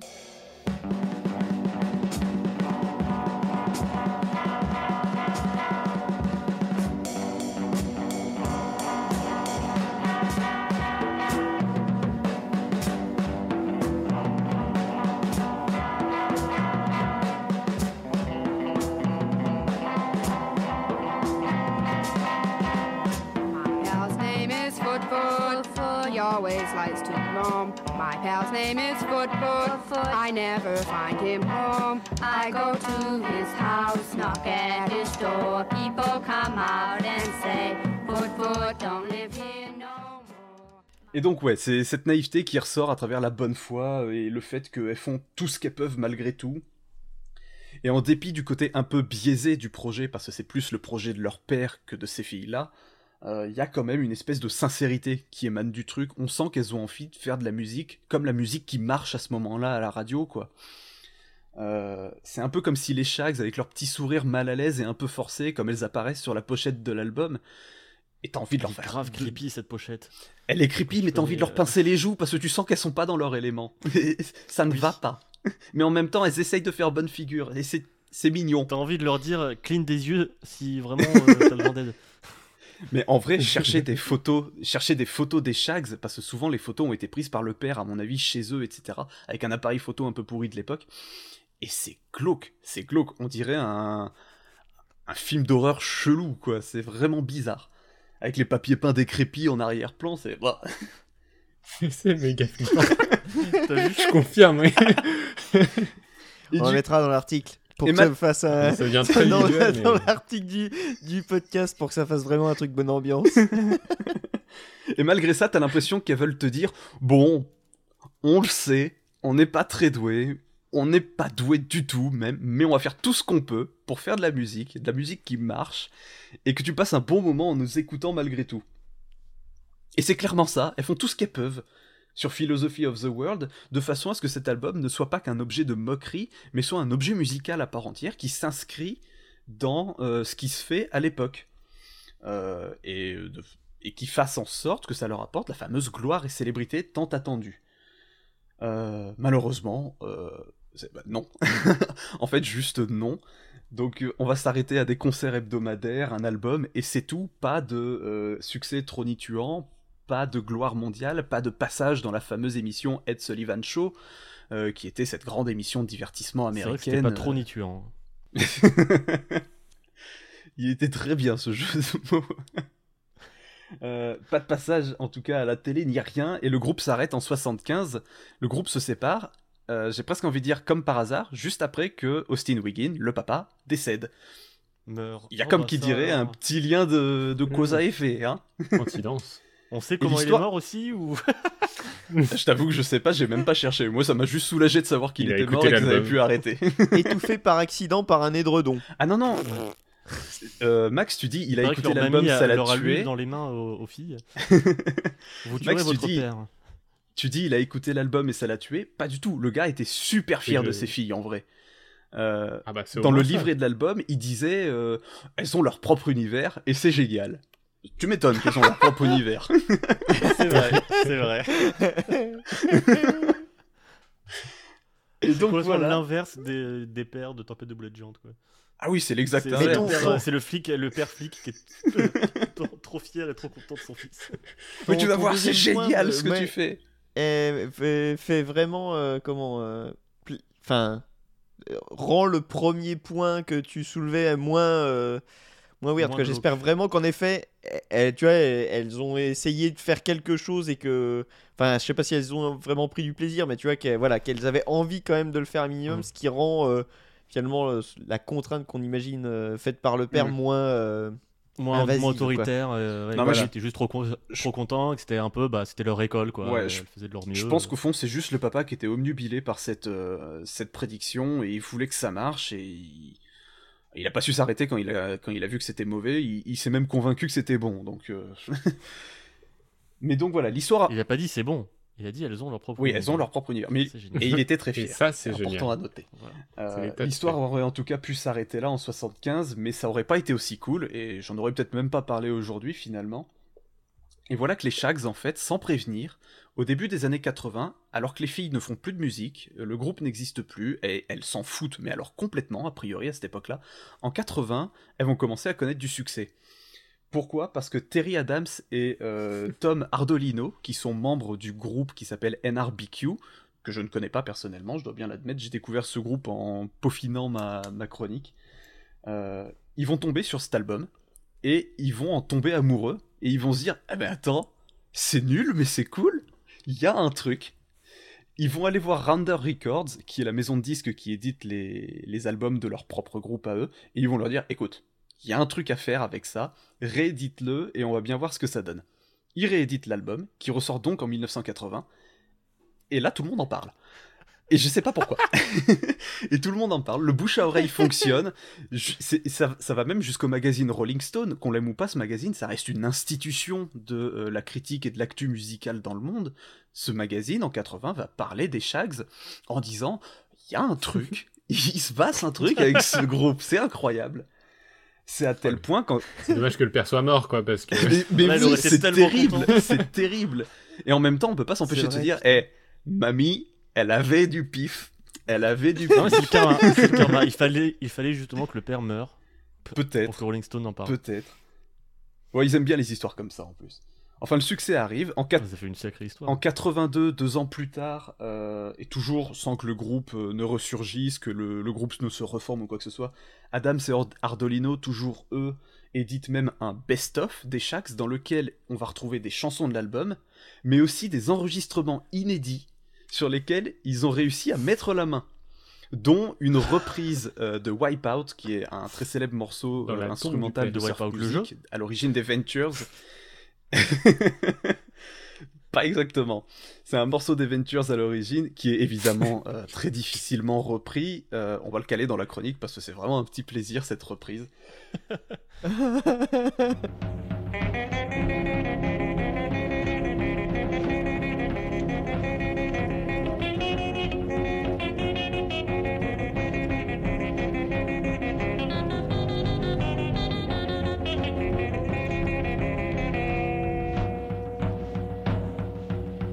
Honnêtement, je l'écoute et je me revois, moi, euh, à mes 18 ans, quand je commençais à gratouiller sur ma guitare et je me dis, c'est vraiment adorable. Les petits riffs de Smoke on the Water un peu hésitants là. C'est ça, c'est ça. Ah là, je l'ai passé. Et, donc- et les, et- les mecs, ils, ils ressortent l'album, ils sortent un best-of, et à partir de là et au cours des années, bah, les Shax vont commencer à se faire une place dans la contre-culture musicale, entre guillemets, euh, complètement malgré elles. Elles ont rien demandé, les pauvres filles, mais elles vont devenir célèbres. Euh, la ressortie de leur album leur donne en effet une résonance particulière sur de nouvelles scènes auprès d'un nouveau public. Euh, Est-ce qu'elle touchait des royalties sur ses ressorties Ou c'était. euh, ça, j'avoue que je sais pas. Je- je- J'espère, quand même, un peu. J'espère qu'elles qu'elles ont quand même touché un peu d'argent, les. J'espère un peu qu'ils se sont pas fait avoir en plus là-dessus.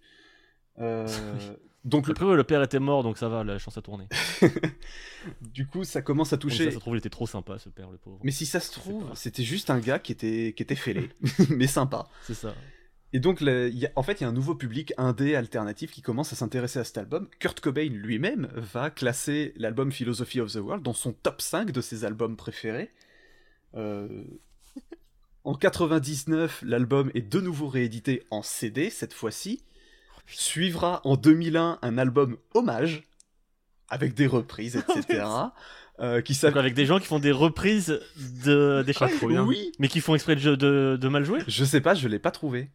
Je l'ai Oh. pas trouvé. Oh, je l'ai pas. putain, faudrait- je l'ai pas bien cherché. parce que Mais à mon avis, on peut le qu'ils essayent de bien interpréter les morceaux ouais, de, de les faire en bien, Ouais. tu sais. euh, Mais ça, je- serait, ça se trouve, les morceaux ils déchirent. Ben, honnêtement, vu, vu l'intention qu'il y a derrière et qui n'est baisée que par l'exécution qui est exécrable, je suis sûr qu'il y a moyen de faire des bons morceaux en vrai. Des, des morceaux un peu rock pop 60s, ça passe. Euh, en 2001, donc, cet album sort, cet album hommage. Il s'intitule Better Than the Beatles, meilleur que les Beatles. Euh, c'est- C'est- Ah, le c'est-. Ah, les trolls. c'est pas un titre qui est totalement Avoue que t'aurais innocent. kiffé qu'il s'appelle Better Than the Beach Boys. Ah, mais- ah oui, mais ça aurait été vrai, donc ça, c'est- ça aurait été moins drôle. Euh, non, le titre, le titre de cet album hommage est pas innocent parce que il vient d'une phrase que la légende attribue à Frank Zappa, euh, qui aurait dit donc euh, dans les années 70, alors que les Shags existaient, euh, existaient encore, pardon, qu'il trouvait lui que les Shags étaient effectivement meilleurs que les Beatles. Frank Zappa, il était très barré, il faut pas l'oublier. C'est quand même un grand nom de la scène alternative, un des psychés bien vénères. Euh, Frank Zappa, au début des années 70, il a participé à un show à la télé ou à la radio, je sais plus trop, mais il me semble que c'était à la télé, où on lui a dit Tu peux jouer des chansons à toi, mais tu peux aussi jouer des chansons que t'aimes bien, qui sont pas à toi si tu veux, y a pas de problème. Il a repris des chansons des Shags. Le mec aimait les Shags, sincèrement, et il aurait dit qu'il les trouvait meilleurs que les. Beatles. Euh, L'histoire s'arrête pas là. 2001, l'album hommage, et alors là, c'est franchement, je regrette de pas avoir vu ça. En 2003, la comédie musicale est montée à Los Angeles et retrace la vie des Shags. Une comédie musicale sur les Shags qui va avoir du succès. Elle va traverser l'Atlantique, elle va être en représentation à Londres au début des années 2000, elle va être en représentation à Paris. Elle va très bien marcher cette comédie musicale. Euh, Et Ce que j'aime évidemment, avec les le- ricains, c'est qu'ils font les choses à fond, tu vois. Ah, mais Ils vont complètement. vraiment Ouais. c'est quand le, le film par Damien. Chazelle sur les Shags Un projet de film a, a été évoqué à un moment, mais c'est tombé à l'eau parce qu'il faut pas déconner non plus. Ça coûte plus de fric qu'une comédie musicale a priori. Mais va savoir. Mais ça, avec Damien Chazelle ça pourrait revenir un jour. J'imagine tellement J.K. Simmons dans le rôle du père, ça serait génial. Mais oui Mais oui Not my prediction. Euh, bon, évidemment, il y a du succès. Avec, à la fin des années 2000 et avec les années 2010, Internet va aider à populariser encore plus ce groupe. hein. L'album euh, Philosophy of the World, on le trouve très facilement en intégralité sur YouTube, sur Spotify, etc. Euh, C'est à tel point que les Shags vont finalement, loué soit le Seigneur, se reformer ponctuellement de temps en temps au cours des années 2010. Malheureusement sans la batteuse d'origine Hélène qui est décédée en 2006, mais les Shags existent toujours, de temps en temps. Elles se sont euh, notamment produites au Solid Sound Festival dans le Massachusetts, pas loin de Boston, en 2017. Euh, et ce succès nouveau et extrêmement tardif a même donné des envies de carrière solo à la chanteuse principale euh, du, groupe, et alors ça aussi je regrette, je, je l'ai appris qu'à la toute fin de ma préparation, parce que j'aurais bien aimé, il faut que j'aille écouter ce que donne l'album. Elle a sorti en 2013 un album qui s'appelle Ready Get Go, qui est sorti chez Alternate Tentacle Records. Et si nos auditeurs sont très très euh, attentifs, ça doit leur évoquer quelque chose, puisque c'est la maison de disques de Jello Biafra, le chanteur d'origine des Dead Kennedys. Et je peux pas m'empêcher de me dire qu'il fallait bien un mec aussi iconoclaste pour sortir l'album euh, solo d'une chanteuse d'un groupe aussi iconoclaste que les Shags. Mais du coup, c'est chelou. Est-ce que, euh, genre, quand elles se sont reformées et qu'elles jouaient, elles continuaient de... Alors, de mal jouer en faisant de leur mieux Est-ce qu'elles jouaient mal exprès? La chanteuse, comment elle fait? Tu vois, c'est. Il y a, il y a- il y a un équilibre un peu chelou entre euh, le vrai nanar et le Sharknado, tu vois. C'est ça. euh. Alors j'ai vu des vidéos de leur passage au, au fameux Solid Sound Festival de 2017. Euh, elles sont deux sur scène à chanter, elles ne jouent plus d'instruments, elles chantent, à peu près. Mm. À peu près. Et elles se sont entourées de, de musiciens qui arrivent à rendre ça mieux, mais tu sens qu'ils font l'effort de faire en sorte de pas dénaturer ce que c'était à l'origine. Ok. De garder les erreurs rythmiques, L'esprit, euh, etc.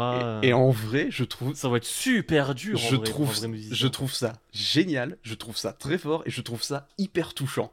Qu'ils essayent Ouais, de garder cette âme-là. Euh, et Bah, En fait, je trouve ça, ouais, ça, ça respecte, tu vois, parce que bah, ils- elles ont eu ce succès Mm. tardif parce que l'album est ce qu'il est. Du coup, euh, c'est vrai qu'essayer de faire euh, autant, tu vois, quand tu fais un album de reprise, tu peux te dire, viens, on le fait, on essaye de faire que les morceaux ils claquent vraiment. Autant si tu fais, non, c'est c'est l'original, bah il faut coller à la partition, bah ouais. Et puis, et puis, même si elle est, même si elle est cassée, même si elle est éclatée au et sol. puis maintenant, pas Point. maintenant que les Shags euh, sont, sont connus, les gens, ils viennent voir les Shags, ils viennent voir les Shags, ils viennent pas voir quelqu'un qui essaye de faire de la musique mieux que les Shags ne le faisaient. Ils veulent voir les Shags, tout bêtement. Donc je trouve ça cool qu'ils gardent ça malgré tout. Et, et ben du coup, on en arrive à la fin, parce qu'il n'y a pas grand chose de plus à dire sur les Shags, mais je trouve que c'est déjà beaucoup pour un petit groupe comme ça qui est complètement à côté de la plaque. C'est très métamoderniste. ça touchant, je trouve.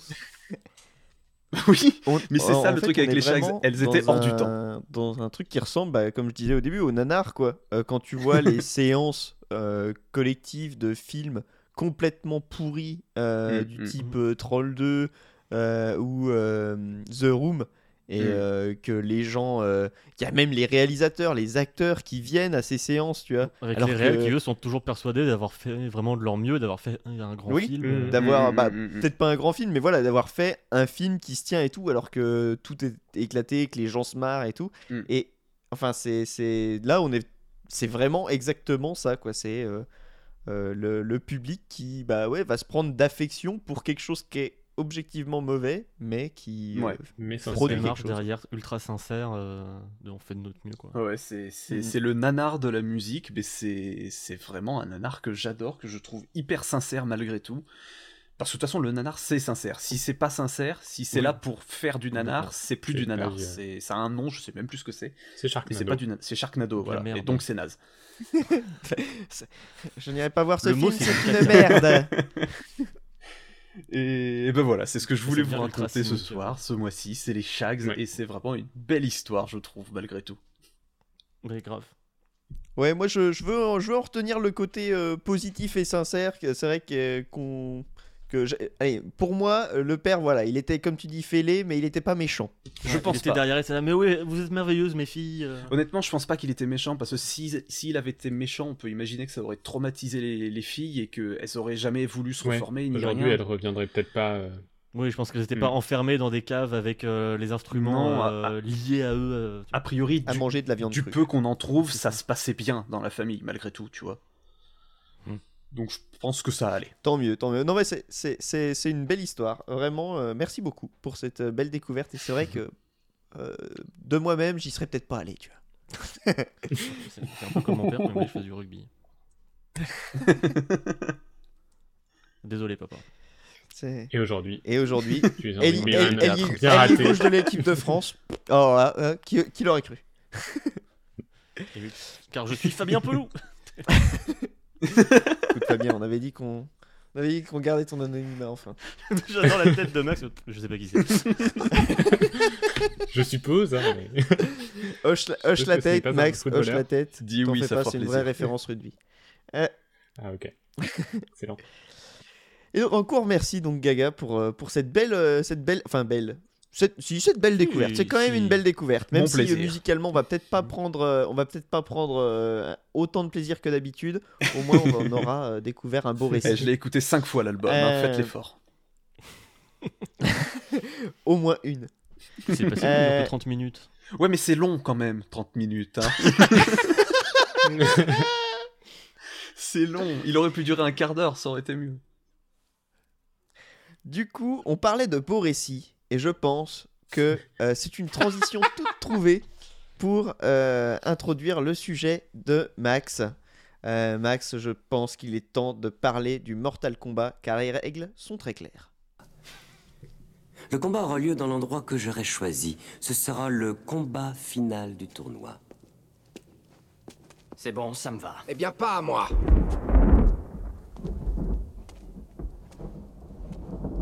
Trop tard, Seigneur Eden. Les règles sont très claires. Euh, comment dites-vous déjà? Ah oui, un marché est un marché. les règles du Mortal Kombat sont claires. Claire avec Euh, un K. oui, Mortal Kombat. Ah, bien sûr, avec un, avec un K, tout, tout avec un K. Surtout dans la traduction française. Oui, bien plus que Euh, sachant qu'on aurait pu- originale. On aurait pu euh, faire une transition, voilà, très bonne transition, mais on aurait pu aussi pas rester sur la sincérité, puisque c'est quand même une saga très sincère. Complètement. Euh, et quand on ne parle pas de métamodernisme ou de post-postmodernisme, ou qu'on est une encyclopédie vivante de la musique euh, qui nous parle malgré tout de- des, des tréfonds de la musique, on peut aussi parler de bagarre et de cassage de gueule. Et, euh, et même si mes camarades ne sont pas de grands connaisseurs, rassurez-vous, euh, moi non plus. Mais, euh, Mais je vais quand même a vous en priori, parler pendant une heure et demie. mais- Tout le monde Car connaît quand même un hommes peu le blancs. principe. Mortal Kombat, donc c'est une série de, de, de jeux de combat, tout simplement, du début des années 90, qui s'est fait sa, sa rena- renommée, notamment grâce à son extrême violence. Donc, puisque tout le monde connaît les fatalities, ces moves que l'on peut faire après avoir gagné un combat euh, pour humilier ses adversaires, ou euh, voilà, on va démembrer euh, l'adversaire. Euh, mais au fil du temps, il y a aussi les brutalities, les attaques X-ray en plein affrontement, ou encore les, les friendships, euh, qui sont à l'inverse des fatalities, des séquences de fin, toutes mignonnes et rigolotes. Euh, et c'est justement à cause de cette violence présente dès le premier épisode que la norme ESRB a été créée aux US, l'équivalent du PEGI chez nous, puisque bah, les parents, les, tous les organismes qui avaient un peu peur du jeu vidéo euh, ont vu toute cette violence un peu gratuite et se sont dit euh, non, enfin là c'est chaud quoi. Pour le coup, à l'époque, Euh, je donc, peux les comprendre hein, quand même. C'est vrai que tu, tu, le jeu vidéo était Ouais. ce qu'il est, et puis tu vois débarquer Mortal Kombat, tu, tu- je pense qu'il y a, ouais, il y a un avant Ah et un oui, après. oui, hein. complètement, ouais. Mais alors, ce sera pas le sujet d'aujourd'hui, mais ceci dit, la violence de Mortal Kombat. Enfin, moi, je, je- je suis content qu'une norme existe et je ne veux pas mettre d'enfants devant Mortal Kombat, hein, je n'encourage pas du tout. Mais la violence de Mortal Kombat, euh, aussi sanglante soit-elle, elle a un côté euh, excessivement cartoonesque Mm. aussi, de par son côté over the top. Et, euh, et, et il faut bien voir qu'en général, cet aspect-là est là pour être rigolo, qu'on apprécie ou pas cette C'est complètement du BBP Coyote, mais s'ils n'étaient pas euh, élastiques, s'ils avaient des vrais corps qui du coup explosent. Oui, c'est ça, ouais. voilà. Non, Donc c'est là pour être rigolo plutôt qu'être un truc réellement de, de film d'horreur. Et donc c'est une licence qui existe depuis plus de 25 ans et qui a bien sûr été déclinée en film, en série animée, qui a eu droit à, plusieurs spin-offs dont on ne parlera pas aujourd'hui parce que manque de temps et en vérité je, me- ne m'y suis pas penché dessus. Euh, L'objectif c'est plutôt de faire une courte rétrospective et de résumer un peu qu'est-ce que l'esprit Mortal Kombat. Euh, donc à la base jeu d'arcade sur borne d'arcade, puis sur console de salon, euh, qui était très difficile. Euh, C'est-à-dire quand on les relance aujourd'hui, c'est vraiment extrêmement rigide. Euh, je les ai testés rapidement pour la science, pour ce podcast, mais j'avoue que ce n'est pas tout à fait ma cam. Euh, ceci dit, je peux comprendre, je peux imaginer le charme qu'ils ont pu avoir à l'époque, euh, parce que c'était loin d'être très exigeant ou complexe, puisque enfin, vraiment il y avait assez peu de coups finalement. Quand on va voir la liste des coups des personnages, c'est très limité et euh, l'uppercut enlève euh, un tiers de la barre de vie de, de l'ennemi. Euh, je pense qu'on était déjà sur une proposition déjà un peu plus bourrine que par exemple euh, en face les Street Fighter. C'était pas du tout Mais, les mêmes moyens voilà. qu'un Street Fighter. Oui, également. Et mais je pense que c'était un peu la réunion des, des- des jeunes, des adolescents, pour bah, justement essayer de gagner le combat. Et qu'importe le combat, finalement, l'intérêt c'est plus euh, comment, euh, comment je vais te démembrer à la fin. D'ailleurs, sur euh, Super NES, c'était complètement euh, édulcoré, ça. Euh, sur certaines versions, euh, je Ah, sais pas plus, il y a des versions qui ont été censurées, ouais, mais peut-être pas partout dans le monde. Le retour du chat. Oui. Ah oui, c'est vrai, ça doit faire du bruit, j'y pense pas là, mais. je, je crois que ça va. ça. Je l'ai entendu un peu, mais ça, Euh, ira. Oui, sur Discord, ça va, mais... Enfin, sur Discord, vous l'entendez, mais sur Audacity, normalement, c'est bon. Euh, ne serait-ce que visuellement, c'est assez rigolo aujourd'hui. Ça a son charme de voir les combattants qui sont des acteurs digitalisés. Euh, et finalement, c'est peut-être déjà un aperçu de ce que deviendra plus tard la licence avec la motion capture. Oh, oh. Eh oui. Parce que c'était complètement Et- euh, Ed Boon et ses potes dans son garage euh, et qui se Oui, filmaient. c'est- et- C'est pour ça que je disais Oui, que oui, par- et... par rapport au- à Street Fighter et les moyens de Capcom, on- on n'était pas là quoi. Ouais. Mais, euh, mais justement, tu cites Ed Boon, et c'est super cool de constater que beaucoup d'employés ayant bossé sur ces premiers jeux, bah, ils sont encore là, toujours en train de travailler sur la série. Donc évidemment, Ed Boon, donc, créateur à la base, euh, qui aujourd'hui est le est réalisateur et véritable visage de, de NetherRealm Studios. Mais euh, par exemple, on peut aussi citer Dan Forden, qui est à la musique du premier jusqu'à aujourd'hui Oh, trop cool. ou, ou euh, John Vogel qui, euh, qui était au scénario, enfin à l'écriture, euh, sur depuis Mortal Kombat 2 et qui était encore là sur le 10, je crois. Lui, c'est euh, c'est Gaga quand on l'interrompt pendant sa, sa chronique. John Vogel De toute façon, je t'ai vu réagir à l'énoncé du nom. Je me suis dit, bon, j'attends. J'attends et il va venir. En plus, c'est même pas Et vrai. puisqu'on parle d'écriture, puisqu'on pas le parle temps d'écriture dans. Voilà, je me rends pas compte quand vous m'interrompez. dans ces... euh, dans ces pré- Par contre, premiers épisodes, le lore... Là, il- là, il va, là ça va sortir. hein. Moi je suis timé, j'essaye de faire vite. fini, mais c'est insupportable. Euh, le lore, donc, dans ces premiers épisodes, se résume à des écrans de victoire à la fin du mode arcade qui résumaient l'histoire du personnage avec, avec lequel on venait de gagner.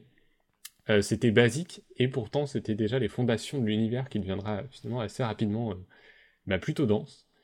Et c'est aussi la source d'inspiration principale pour le film de 95, euh, qui s'inspirera autant des jeux qu'il ne les inspirera lui-même par la suite. Et je trouve que c'est un cas d'adaptation assez intéressant, puisque vraiment aujourd'hui, il y a un héritage du film qu'on retrouve dans les jeux, et c'est assez cool de, de constater ça.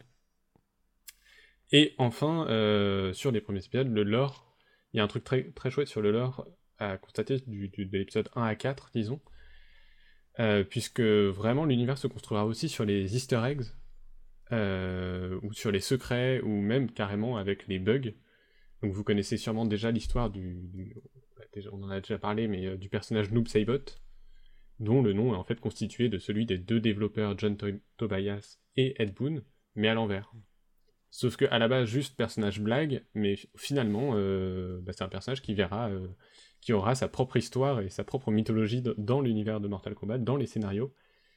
Et c'est pareil pour Scarlet ou Ermac, et c'est même encore plus drôle je trouve, puisque respectivement dans Mortal Kombat 2 et 3, ces personnages, euh, c'était vraisemblablement des glitches visuels de Kitana et Scorpion. Mais pour lesquels les fans qui cherchaient toujours un peu plus de lore, bah, en fait, ont cru à des personnages secrets, puisque c'était selon une certaine mécanique, en, en enchaînement de touches, ont débloqué ces skins, et en fait, euh, ils se sont dit, bah, c'est des nouveaux personnages. Bon, bah non, mais les développeurs, en voyant ces rumeurs, euh, bah, ils les ont créés, et ils sont devenus canoniques aujourd'hui. Euh, mais voilà, donc, finalement, sur le gameplay de ces jeux, je, je n'ai pas grand-chose à dire. Mais après vient l'ère PS2, et là, c'est une ère assez intéressante puisque on peut dire malgré tout que sur tous ces épisodes, le gameplay s'est toujours fluidifié d'un épisode à l'autre. Sur la, la gêne Mais- euh, PS1, Saturn et tout, il y avait, y a pas, pas eu vraiment de Mortal Kombat ou c'était juste. euh, Bah, il y avait euh, des. les mêmes trucs et voilà. Ils ont sorti les, les trois premiers épisodes, par exemple, sur PlayStation 1, et ils ont sorti le 4 sur PlayStation 1, si je ne m'abuse, qui est vraiment les modèles 2D dans des décors en 3D, c'est vraiment un mélange très bizarre et assez moche à voir aujourd'hui. Euh, je pense que c'est un des épisodes les moins aimés de la saga. La transition 3D, c'était pas Euh, facile. Ouais. Et justement, donc avec la PS2, le, bah, le gameplay s'est quand même fluidifié, tout en gardant quand même une certaine rigidité comme marque de fabrique. Et là, du coup, on euh, avait étrangement- des modèles 3D, on n'avait plus euh, les mecs filmés. Quoi. Ouais. Hmm, complètement. Et étrangement, c'est justement sur cette euh, génération sur PS2 qu'on trouvera les évolutions prouvant que les développeurs de Midway, à l'époque, essayaient tant bien que mal de suivre la concurrence. Euh, donc je pense évidemment à Tekken ou Soul Calibur qui étaient vraiment des monstres Mm. euh, techniquement, là où Mortal Kombat était sincèrement à la bourre. Oui. Euh, Mortal Kombat, voilà, que j'ai vu, que j'ai vu tourner très récemment, on peut se dire oui, bah, c'est un jeu de PS2 euh, qui est pas très joli, quoi, mais ça va.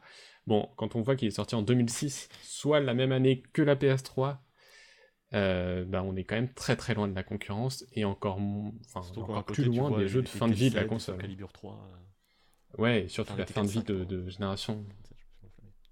Bah c'est ça. Euh, et pourtant, mécaniquement, ils essayaient.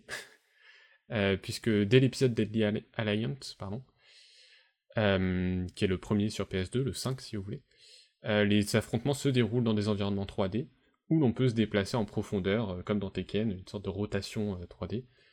Euh, et d'un épisode à l'autre, on allait voir aussi arriver différents styles de combat ou de posture pour chacun des personnages, donc euh, dont une avec des armes blanches d'ailleurs, qui fait étrangement penser à Soul Calibur. Euh, on verra d'autres changements comme euh, les, les transitions de décor en plein combat. Quand voilà, on fait un combo spécial euh, au, au bord de l'arène, en fait, euh, le personnage, euh, l'ennemi va être projeté sur une autre arène et le combat va continuer. Tu parles de Dead or Alive, je a- connais. Ouais, Injustice, Ah bah, peut-être.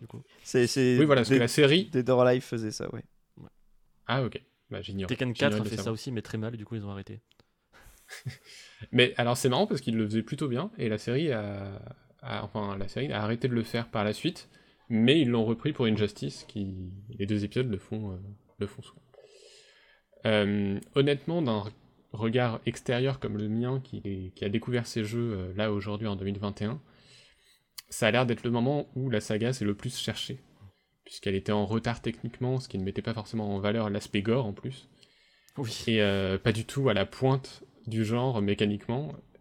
Et euh, je pense que ouais, je pense qu'elle a eu du mal à trouver sa place, alors même que l'accueil critique et public était euh, resté assez favorable malgré tout. La fanbase de Mortal Kombat a l'air d'être vraiment euh, constituée de gens extrêmement fidèles du début à la fin.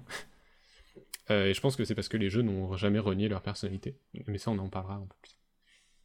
Euh, et c'est aussi les épisodes où on voit apparaître dans les des nouveaux personnages qui ne sont pas du tout marquants, qui manquent complètement de personnalité et qu'on ne reverra jamais par la suite.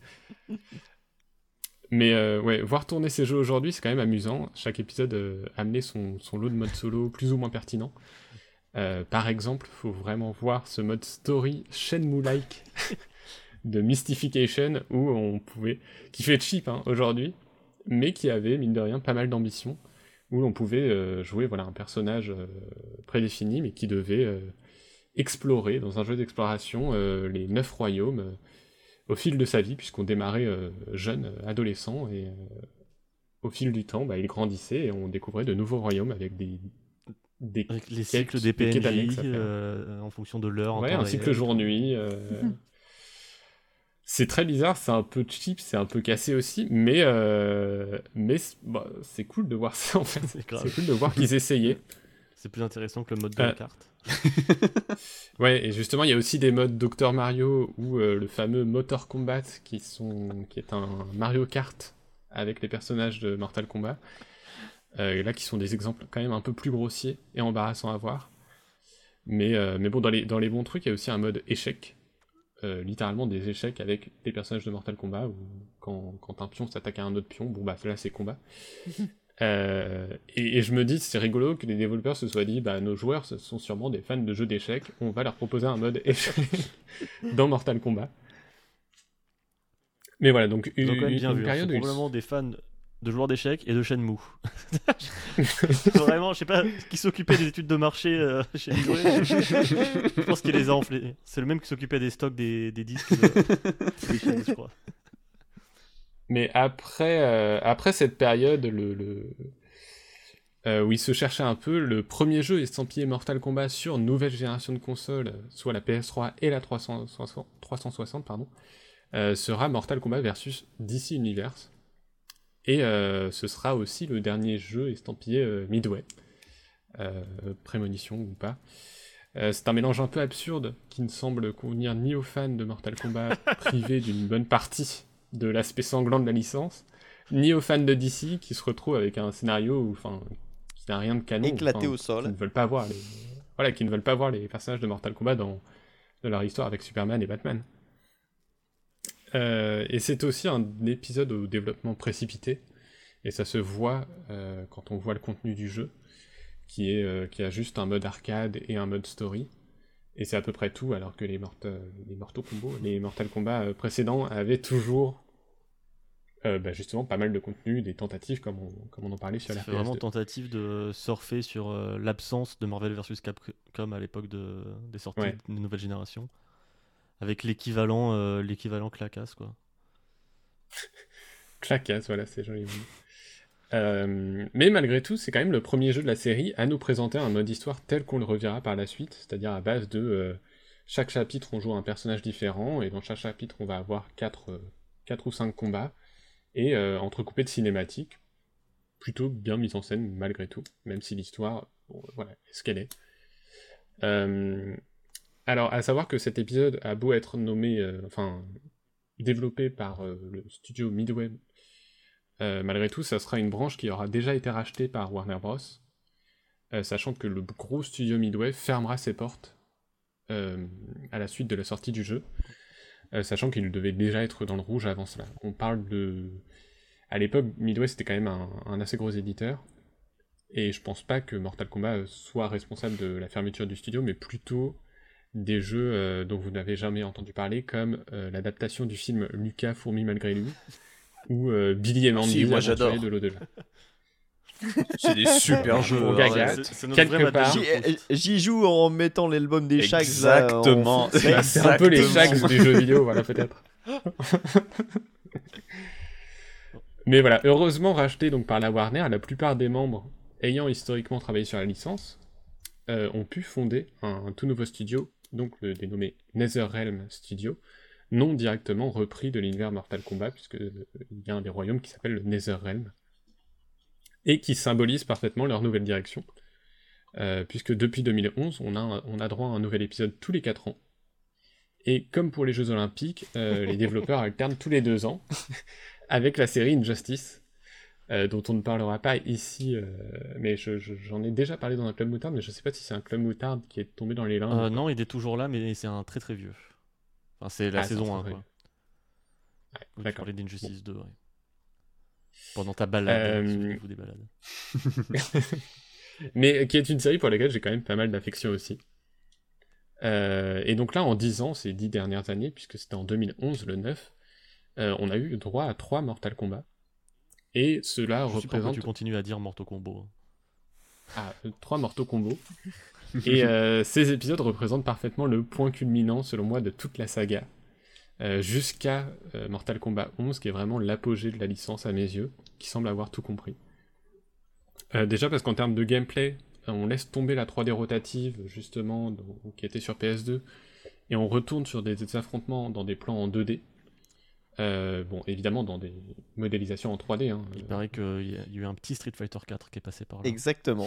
Street Fighter changé 4 la sort en donne. 2008 en venant dire Eh, en fait, on va recommencer à faire des jeux en 2D parce que c'était ça qui était bien.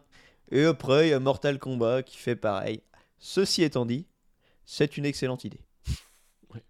oui, oui, mais surtout, bah, ça, ça leur permet de. euh, voilà, c'est un re- retour en arrière, sûrement influencé par Street Fighter 4, mais qui signe aussi une volonté de revenir sur un sujet qu'ils maîtrisaient quand même. euh, Ouais, de moins plus, s'éparpiller à plutôt- tester des Dr Ouais. Mario et des Mm, mm. quoi. plutôt que d'essayer de singer la concurrence. euh, même si du coup, maintenant que vous le dites, peut-être que c'était une forme de, de singerie aussi. Ouais, mais enfin, ils reviennent à leur origine aussi. C'est juste que, en effet, euh, Street Fighter 4 a vraiment, bah, enfin, ça a été un bouleversement dans le monde du jeu de combat. hein. Ça a été, euh, bah, Mhm. en fait, si ça peut toujours marcher le gameplay 2D. Mm. Et Mhm. donc, euh, bah, euh, chez NetherRealm, ils ont dit ah bah ouais, donc ça marche toujours, bah go quoi. Bah, ça aurait été con de pas vouloir surfer sur ce succès-là, quoi. Oui, bah, Enfin, oui. C'était surtout la preuve que ouais, le public est- était. euh, il y avait plus le côté très con du public en mode Ah non, nous on veut des gens de 3D. Mm. Si on était plus euh, ou- ouvert à. Ok, gameplay 2D, go, très bien. Mais euh, bah, du coup, quand même, malgré tout, on, les affrontements de Mortal, euh, des Mortal Kombo euh, gardent une sorte de- d'aspect rigide, toujours, toujours cette marque de fabrique. Mais le gameplay est quand même bien plus carré, et cette fois-ci, vraiment, il y a des combos qui arrivent, et des combos finalement assez simples à exécuter. Il n'y a pas de- d'histoire de, quart de cercle. Dans, Justement, j'allais justement dire, c'est- euh, c'est bien plus carré carré triangle. Oui, voilà, c'est souvent carré, triangle, rond, et, et c'est selon les personnages, ça diffère, mais, mais c'est toujours très simple à retenir, parfois même assez simple à deviner, puisqu'on n'est pas, on peut juste exécuter un combo en essayant les touches en Mm. plein combat, avant même d'aller voir la liste des, des combos. Euh, euh, et, et malgré tout, enfin, c'est pas du tout des jeux qui manquent de profondeur, puisque, enfin, il suffit de, voilà, de se balader sur les modes en ligne pour voir des gens qui maîtrisent le gameplay assez Avec parfaitement. notamment la garde, qui rajoute beaucoup de profondeur. Euh, on en parlera dans une demi-heure. sur ces trois épisodes, on... sur ces trois épisodes, on voit quand même arriver des nouveautés, hein, même s'il y a un retour, un rétropédalage. Euh, Il y a les ta- attaques X-Ray ou les Fatal Blow dans le 11, qui sont des attaques dévastatrices et très violentes que l'on peut déclencher une fois par combat. On va aussi avoir des variantes de moveset dans le 10, ou même une petite euh, customisation d'attaque dans le 11. Euh, et sachez que même si je parlais de rigidité, les épisodes 10 et 11 sont nettement plus dynamiques, rapides et agréables à prendre en main tout simplement. Le feeling est vraiment cool et, euh, euh, voilà, c'est ce qu'on disait, si les joueurs ont forcément un- une préférence entre Tekken ou Mortal Kombat, c'est maintenant plus un choix plutôt qu'un retard de la part de Mortal Kombat. Euh, et enfin, oui, dans, du côté contenu, c'est assez chouette aussi, c'est une saga assez chouette, puisque, alors en particulier le 11, euh, il y a tout plein, enfin il y a plein de contenus, on peut modifier euh, les éléments esthétiques de nos personnages, euh, que ce soit des tenues, des couleurs, euh, jusqu'au design de la chaîne de Scorpion. Euh, le 11 fait le choix vraiment de nous laisser la main pour tout modifier, tout, enfin vraiment tout customiser. Et c'est génial parce que ça permet vraiment aux joueurs de s'approprier leur personnage. Et, et voilà, on a envie de même de tester des personnages qu'on n'aurait pas forcément joué juste parce qu'on va débloquer une skin qui est, qui est- qui est assez cool à voir. C'est un peu un juste Et, et retour, je trouve parce que ça- c'est exactement ce que faisaient les, Mm. Les joueurs à l'époque. euh, Ils s'appropriaient complètement les En plus, personnages oui. pour se créer des, his- des histoires. et Ouais, tout. puis ça a l'air d'être un juste retour dans le sens où. Je sais pas si c'est vraiment ça qui leur est passé par la tête, mais ça donne l'impression qu'ils se sont dit Ouais, vous avez été fidèles depuis le début, vous adorez ces personnages, euh, tenez, amusez-vous, quoi. Mm, mm. Mm. Bah c'est ça. Et, c'est, et, et en plus c'est tout bête, je trouve, comme façon de, de, de faire, comme même à jouer, puisque bah, tout ça c'est euh, soit à débloquer en récompense dans les tours, dans les modes arcade, soit dans des coffres aléatoires qui sont dans la crypte. Euh, la crypte, entre parenthèses, c'est euh, euh, une zone qui est là depuis je sais plus quel épisode PS2 où on peut débloquer à la base plein d'artworks, de, coulisses de développement, des vidéos des développeurs, des interviews. et qui au fil du temps, bah, ces, ces interviews sont toujours là à débloquer. Mais en plus, voilà, il y a des éléments de customisation à, à obtenir. Et c'est assez chouette. Et je trouve que c'est un excellent moyen de motiver les joueurs à, à continuer. Juste, euh, bah tiens, euh, je fais des combats, je gagne de la monnaie, et hop, je vais dans la crypte, ah, j'ai débloqué ça, ah bah attends, euh, j'ai envie de jouer avec ce personnage, donc je vais dans la tour, ah, j'ai débloqué ça, et, etc. Et c'est un cercle assez vertueux. Euh, et voilà, en termes de contenu, donc dans chaque épisode, il y a des tours qui sont classiques, qui sont des quelque part des modes un peu arcade, soit des modes avec des règles un peu aléatoires, jusqu'au 11 qui là encore va encore plus loin, en proposant des tours du temps, comme dans Injustice 2 aussi, euh, qui se renouvellent régulièrement, où c'est en fait tous les jours ou tous les deux jours, euh, les tours changent, et il va y avoir euh, bah, voilà, des exemples de tours rigolotes. par exemple, il va y avoir le Mortal Kombat original, où on va affronter les 9 personnages du tout premier Mortal Kombat, dans l'ordre où on les affrontait dans le mode arcade à l'époque, ou euh, je sais plus comment il l'avait appelé, la tour héros des années 90 avec Rambo, Robocop et Terminator, où on ne fait qu'affronter ces personnages en boucle, et euh, qui sont des guests dans le dernier Mortal Kombat. Et pareil, juste un petit mot sur les guests des Mortal Kombat, des Mortal Kombo. Euh, puisqu'en fait c'est trop bien, je trouve ils ont un choix vraiment cool qui se marie assez parfaitement euh, à leur propre personnage, à leur propre univers. leur communauté Donc, aussi. Oui, c'est ça. Et alors, soit des films de série B des années 80-90, ou soit juste des gros blockbusters bourrins, un peu, bah, un peu popcorn, quoi, euh, avec, avec, euh, avec le Terminator. Et, euh, et je trouve tout ça forme un, truc, un ton assez, enfin, un peu pulp qui est, qui est assez chouette, quoi. Et, justement, puisqu'on parle de, de ton, bah, j'ai envie de parler en, pour terminer de l'écriture. Puisque les trois derniers Mortal Kombat, Mortal Kombat, ont aussi un mode story qui s'apparente à celui de Mortal Kombat versus DC Universe. Sauf que euh, bah là c'est intéressant et en plus c'est canon. Euh, canon Dans les le deux sens, Voilà, dans, lesquels, dans les deux sens.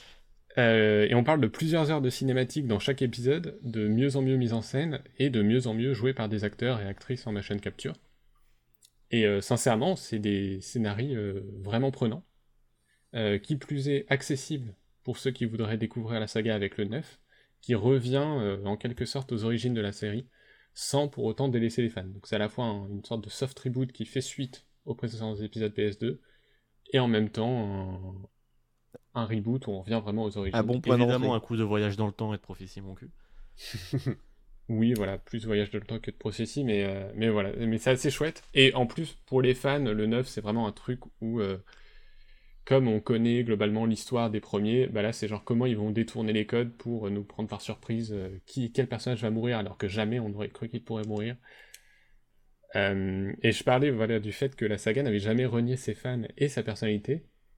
Et c'est d'autant plus vrai avec ces trois derniers épisodes, puisque les jeux enchaînent les clins d'œil, les vannes, le fanservice. Euh, Il y a énormément de, références au film de 95, sans jamais bah, être excessif ou grossier, tout en continuant de faire évoluer l'histoire, en l'emmenant même sur des terrains nouveaux. Euh, et c'est formidable de voir qu'une saga un peu beauf et bourrine à l'origine continue dans cette direction euh, à l'heure où euh, c'est pas forcément une critique, mais ou même des God of War qui avaient quelque part des origines similaires, un truc un peu bourrin, un peu euh, Un peu sanguin, grave quoi. Ouais, essaye euh, maladroitement de faire, de caser une relation intimiste euh, père-fils en plan séquence, quoi. Euh, Mortal Kombat, enfin, on peut aimer ce, changement de direction pour God of War, mais ça fait bizarre de voir les précédents et les nouveaux euh, God of War. Euh, Mortal Kombat, il assume complètement son statut de garnement. Euh, c'est pas une série qui essaye de se faire bien voir quelque part, pas plus aujourd'hui qu'à l'époque, sauf qu'aujourd'hui le public est, enfin, les médias ont peut-être moins envie de se jeter sur Mortal Kombat aujourd'hui qu'à l'époque. Et, euh, et en plus, paradoxalement, quand il s'agit d'écrire des relations entre les personnages et des histoires de filiation, comme euh, chez Lord et Miller, euh, ou même sous-entendre l'homosexualité d'un- nouveau personnage, bah, la série le fait avec une certaine finesse. Je pense notamment au 10, dans le mode story du 10, où il y a plein d'enfants de tel personnage. Et c'est justement toute l'histoire du jeu se résume à comment on s'intègre, comment on est à la hauteur de nos parents.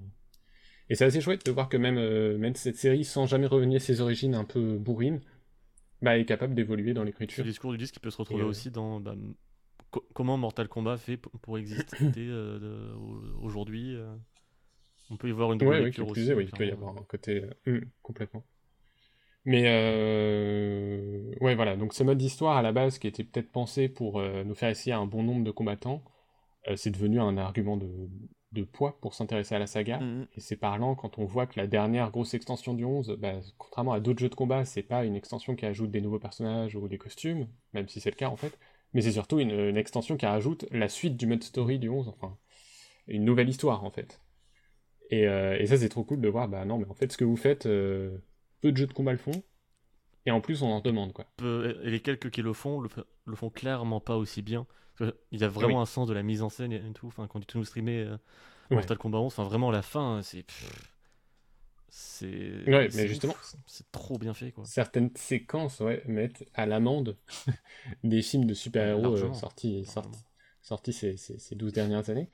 Et, euh, et sans même tacler Marvel, enfin récemment il y a le film Mortal Kombat, le dernier film de 2021 de Mortal Kombat qui est sorti, mais je vous invite à voir juste la dernière heure de Mortal Kombat 11 de jeu euh, sur YouTube ou de, de jouer au jeu pour réaliser la tristesse visuelle et réalisation du dernier film Mortal Kombat. hein Oui. euh, qui n'est pas sorti en salle. bon, parce que les cinémas sont fermés, mais quand même. Euh, vraiment, ouais, vraiment Mortal Kombat 11, mais euh, même le 9, euh, le 10 un peu moins, mais justement parce qu'il a un côté un peu plus intimiste avec des guillemets.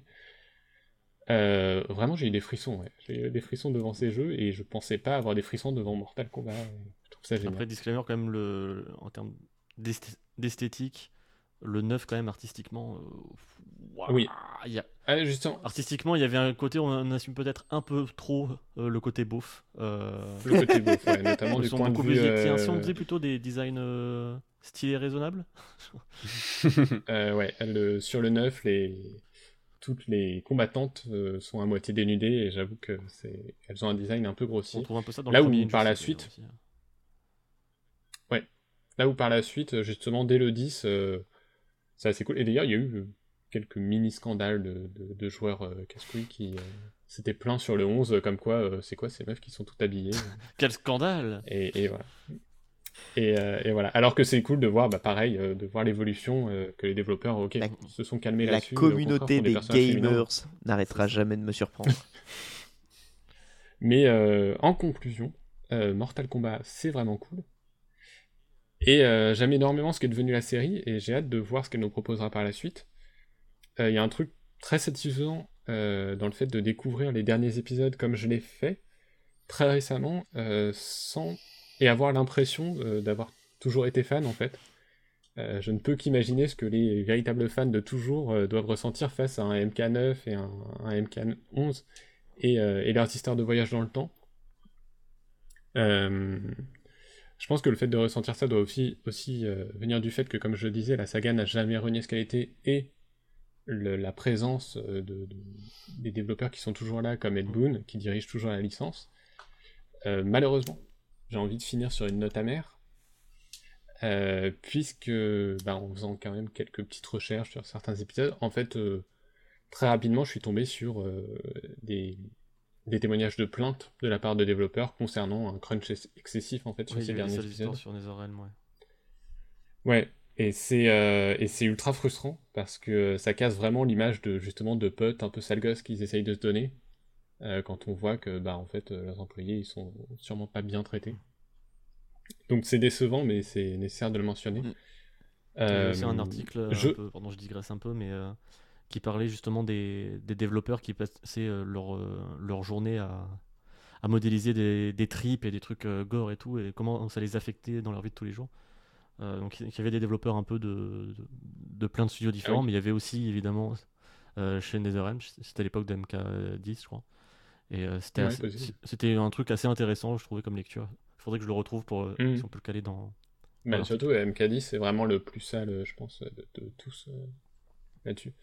Euh, mais en tout cas j'ose espérer que la non-annonce d'un Injustice 3 ou d'un tout, autre jeu du studio euh, récemment, alors que ça fait deux ans que Mortal Kombat 11 est sorti, euh, prouve que NetherRealm prend son temps pour, un, prochain jeu sans épuiser ses équipes, sachant que la rumeur veut qu'il soit en train de bosser en réalité sur un jeu justement estampillé Marvel. Euh, voilà, ce qui m'excite un petit peu moins, mais en même temps, euh, quand je vois la qualité du dernier euh, Marvel vers- versus Capcom, euh, je me dis que oui, bah c'est cool confier ça euh, à NetherRealm, ils vont faire un super boulot. euh. Puis on aura peut-être un film Marvel cool du coup. Donc, accessoirement, on aura peut-être un film Marvel qui me plaira. C'est- Non, mais non, on a parlé de Spider-Man. Mais oui, moi j'aime bien troller. Spider-Man. Euh, non mais écoute, merci euh, beaucoup Max euh, pour cette rétrospective des Mortaux Combos. C'est maintenant euh, l'expression officielle. oui, tout à fait.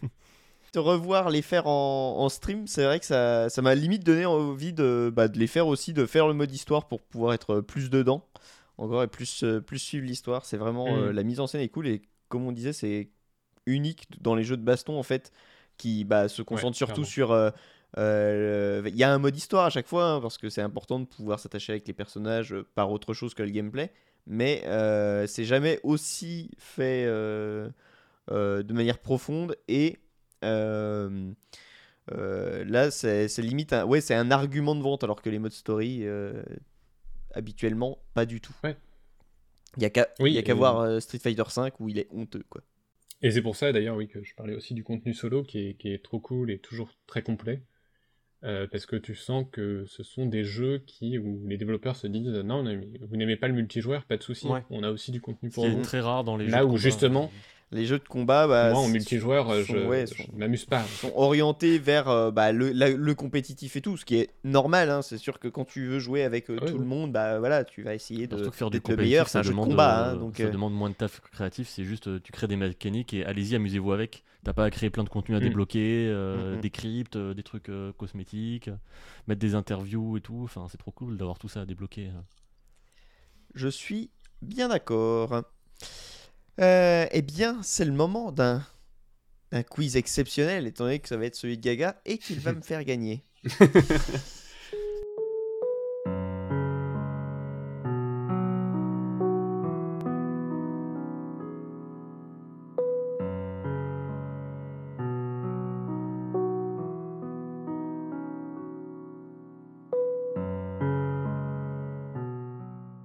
Alors Ah, attention, j'ai parce que j'ai beaucoup de consignes à vous donner en plus.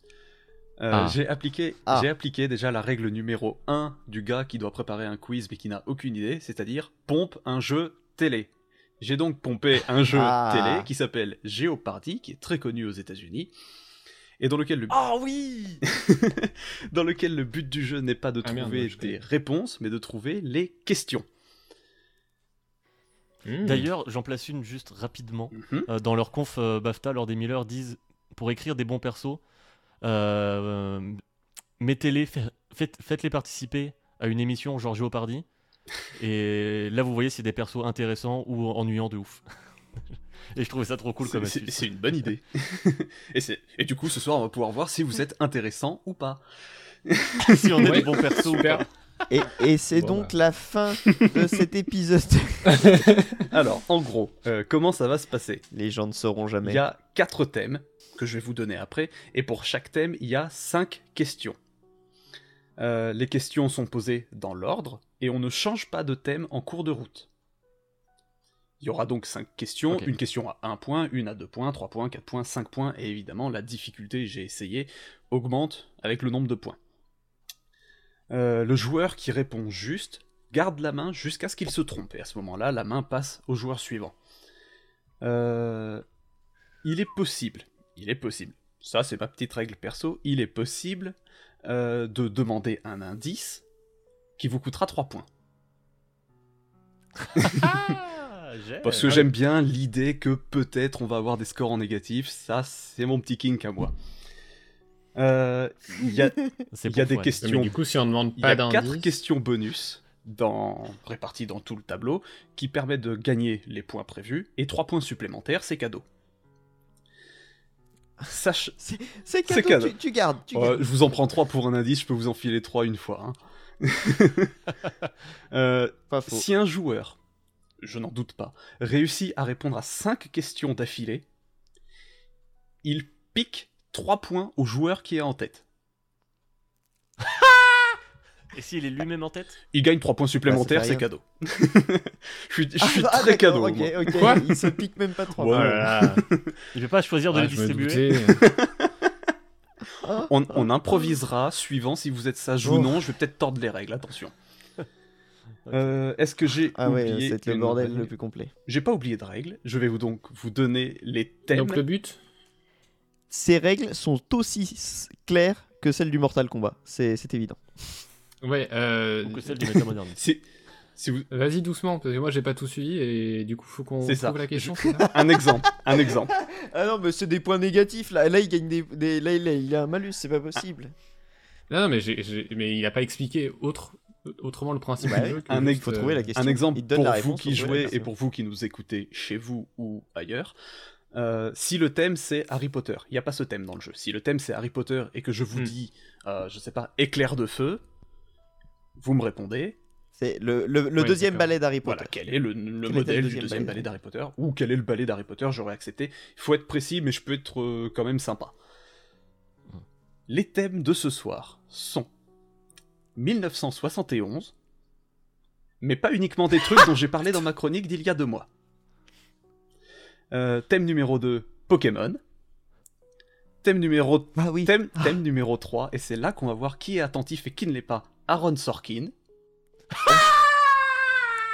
Oh, je prends. thème, thème numéro... thème numéro 4, musique et jeux vidéo. Oh là là musique là. et jeux vidéo. Et Oh euh, là là. on va faire ça dans l'ordre alphabétique, et c'est donc DL qui va pouvoir choisir le thème en premier. Oh, bah je vais choisir musique et jeux vidéo. Je Ah, suis pas surpris. Mais Max, tu peux choisir Aaron Sorkin. Mais ça je m'en dépend. rappelle plus, moi. ça Vous dépend. croyez que je retiens ce que je dis? Pas du tout. Ça dépend. Donc, c'est Jo- c'est José. je- les vieux souvenirs. C'est DL qui commence. Euh, la question a un point. La réponse est ACDC, Green Day, Aerosmith, Metallica, les Beatles et Van Halen. Quelle est la question? Euh, quels groupes ont eu leur propre épisode de Guitar Hero ou de, ou de Rock Band? Et c'est une très bonne réponse, et c'est ainsi que DL marque le premier point de la partie que je note studieusement sur mon petit papier. Il est si fort. DL a répondu juste, il peut donc répondre à la question à deux points maintenant.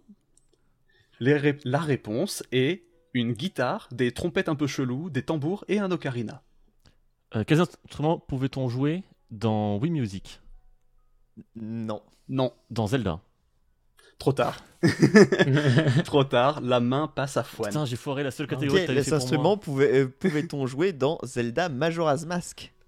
C'est une excellente réponse. Mais fais une catégorie pour moi, deux il points. met des questions Nintendo Bien fait Nintendo. Bien, bien Nintendo, fait pour ta gueule Petite interlude pour amuser euh, l'auditeur. Quand j'ai écrit musique et jeux vidéo dans l'entête, je me suis dit ça c'est pour José. Quand j'ai écrit Majora's Mask, je me suis dit ça lui fera les pieds. Question à 3 points. Mais tu pensais bien que j'allais pas choisir Aaron Sorkin ou Pokémon, enfin Mais pourquoi pas, t'aurais pu être attentif quand Max il a parlé, tu nous écoutes plus en fait. Mais si, c'est mais même scandaleux. lui, il s'en souvient plus Oh, il dit ça, et puis quand je vais poser les questions, il- ça va tout lui revenir, et comme ça On sera pas son on tour de verra. jouer, il va rager. Question. Moi, je rage déjà sur le fait que pourquoi c'est Fouane qui a la question. C'est euh, l'ordre ratée de alphabétique. DL. oui, bon, l'alphabet me C'est dans l'ordre désavantage alphabétique. beaucoup dans Fa- cette histoire. Fallait pas te renommer en truffe, Max. C'est ça. Tu te serais appelé Cinémax, tu serais passé en premier, et personne n'aurait trouvé à redire. Fouane, je reviens à toi. La question a 3 points. La réponse est. Attention, la réponse est celui de Super Smash Bros. Brawl, comme quoi il n'a pas bossé que sur Final Fantasy. Euh, bah, c'est Cloud. Euh, non, alors la question, euh, c'est quel, euh, quel... On est sur le, on est sur le thème musique et jeux vidéo. Ah, Et- euh, euh, bah c'est alors euh, me quel permet de le rappeler. Bah, enfin, il y a, il y a- il y a- Euh, Attention, sois bien précis, fais attention à l'intitulé. La réponse c'est celui de Super Smash Bros. Brawl, comme quoi il n'a Oui, pas bon, bossé j'ai. que sur Final Fantasy. Euh, non, bah non, j'ai pas, j'ai pas la question, j'ai pas la- du tout la question là. Ça, ça me dit rien. Du... Enfin, je, je vois pas comment formuler ça. Tu, tu, tu, tu laisses. Je passe la main. Il passe la main, Max. Est-ce que tu veux que je te redonne la réponse? Euh, redonne la réponse que je vérifie. La réponse c'est celui de Super Smash Bros. Brawl, comme quoi il n'a pas bossé que sur Final Fantasy. Euh, quel, euh, quel thème de Smash Bros a composé euh, Nobuo Uematsu? De, Enfin, de quel épisode de, de Oui. Super Smash Bros euh, a composé Nobuo Uematsu? C'est ça, moi j'avais écrit de quel Super Smash Bros. Nobuo Oui, Uematsu pardon. a-t-il composé le thème principal? C'est évidemment la bonne réponse. Et là, tu vas voir que tu vas pas râler, parce que c'était une des questions bonus qui te rapporte 3 points supplémentaires, ce qui fait que tu Oh. marques 6 points d'un coup. Yes, allez, je note, je note. Et Ah, tu gardes la main. Ah, je garde la main, Euh, ça c'est prête plus risqué. Do- Donne la main là. La question a 4 points. La question a 4 points. La réponse est Jack Black, Lemmy de Motorhead, Ozzy Osbourne et Rob Alford de Judas Priest. Euh, quel est le... Euh... ah. Pour quel jeu... Non, euh, quels sont... Non, comment dire Est-ce que tu veux que je redonne la réponse? Oui, s'il te Ça fait très bizarre de dire ça d'ailleurs. Oui.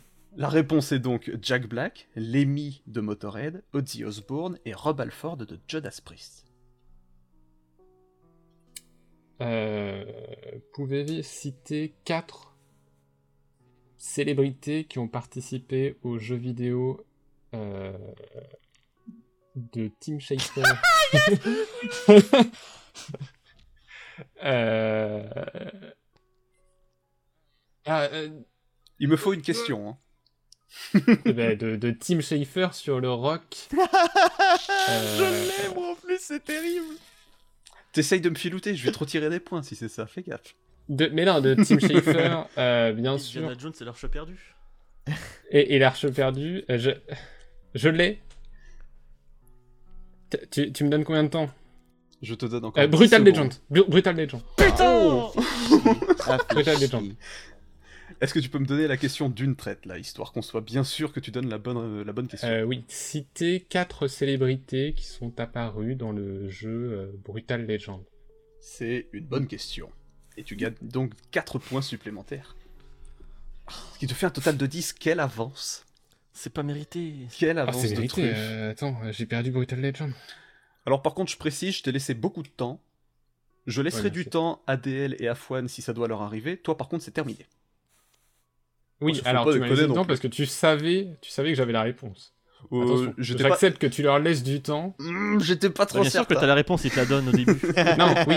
Et tu savais que je cherchais, tu savais que j'avais le titre, euh, le titre du jeu. mais- J'écoute la dernière question. Max, la réponse pour 5 points est Mira.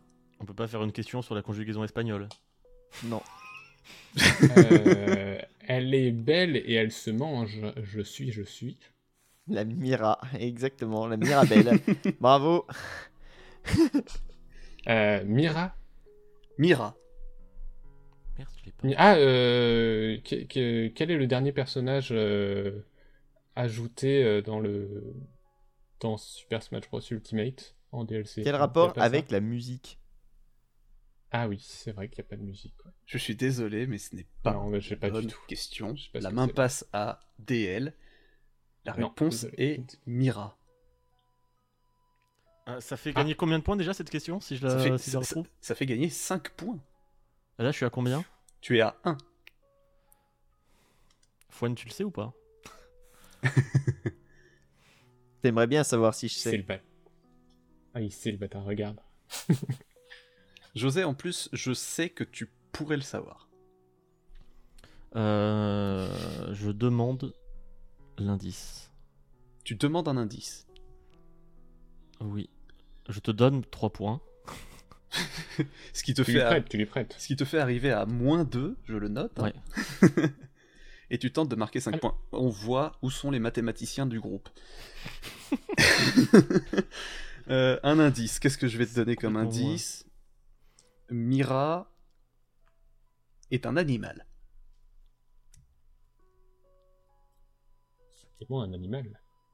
Mira est un animal, on est dans le thème musique et jeux vidéo, et jusqu'ici tout va bien dans le meilleur des mondes. Les Shags sont un super groupe qui fait de l'excellente musique, hein, évidemment. C'est encore un truc Nintendo ça. Pas du tout. Deuxième indice. Il est à moins, il est à moins 4. moins 5. Non, non, moins 5, c'est moins 3 l'indice. Ouais. José, tu as un indice, je te donne encore une vingtaine de secondes pour essayer de me proposer une question. On skip, hein. On skip, là, regardez-le. Non, mais j'en sais rien. Bon, On bah DL, je suis désolé.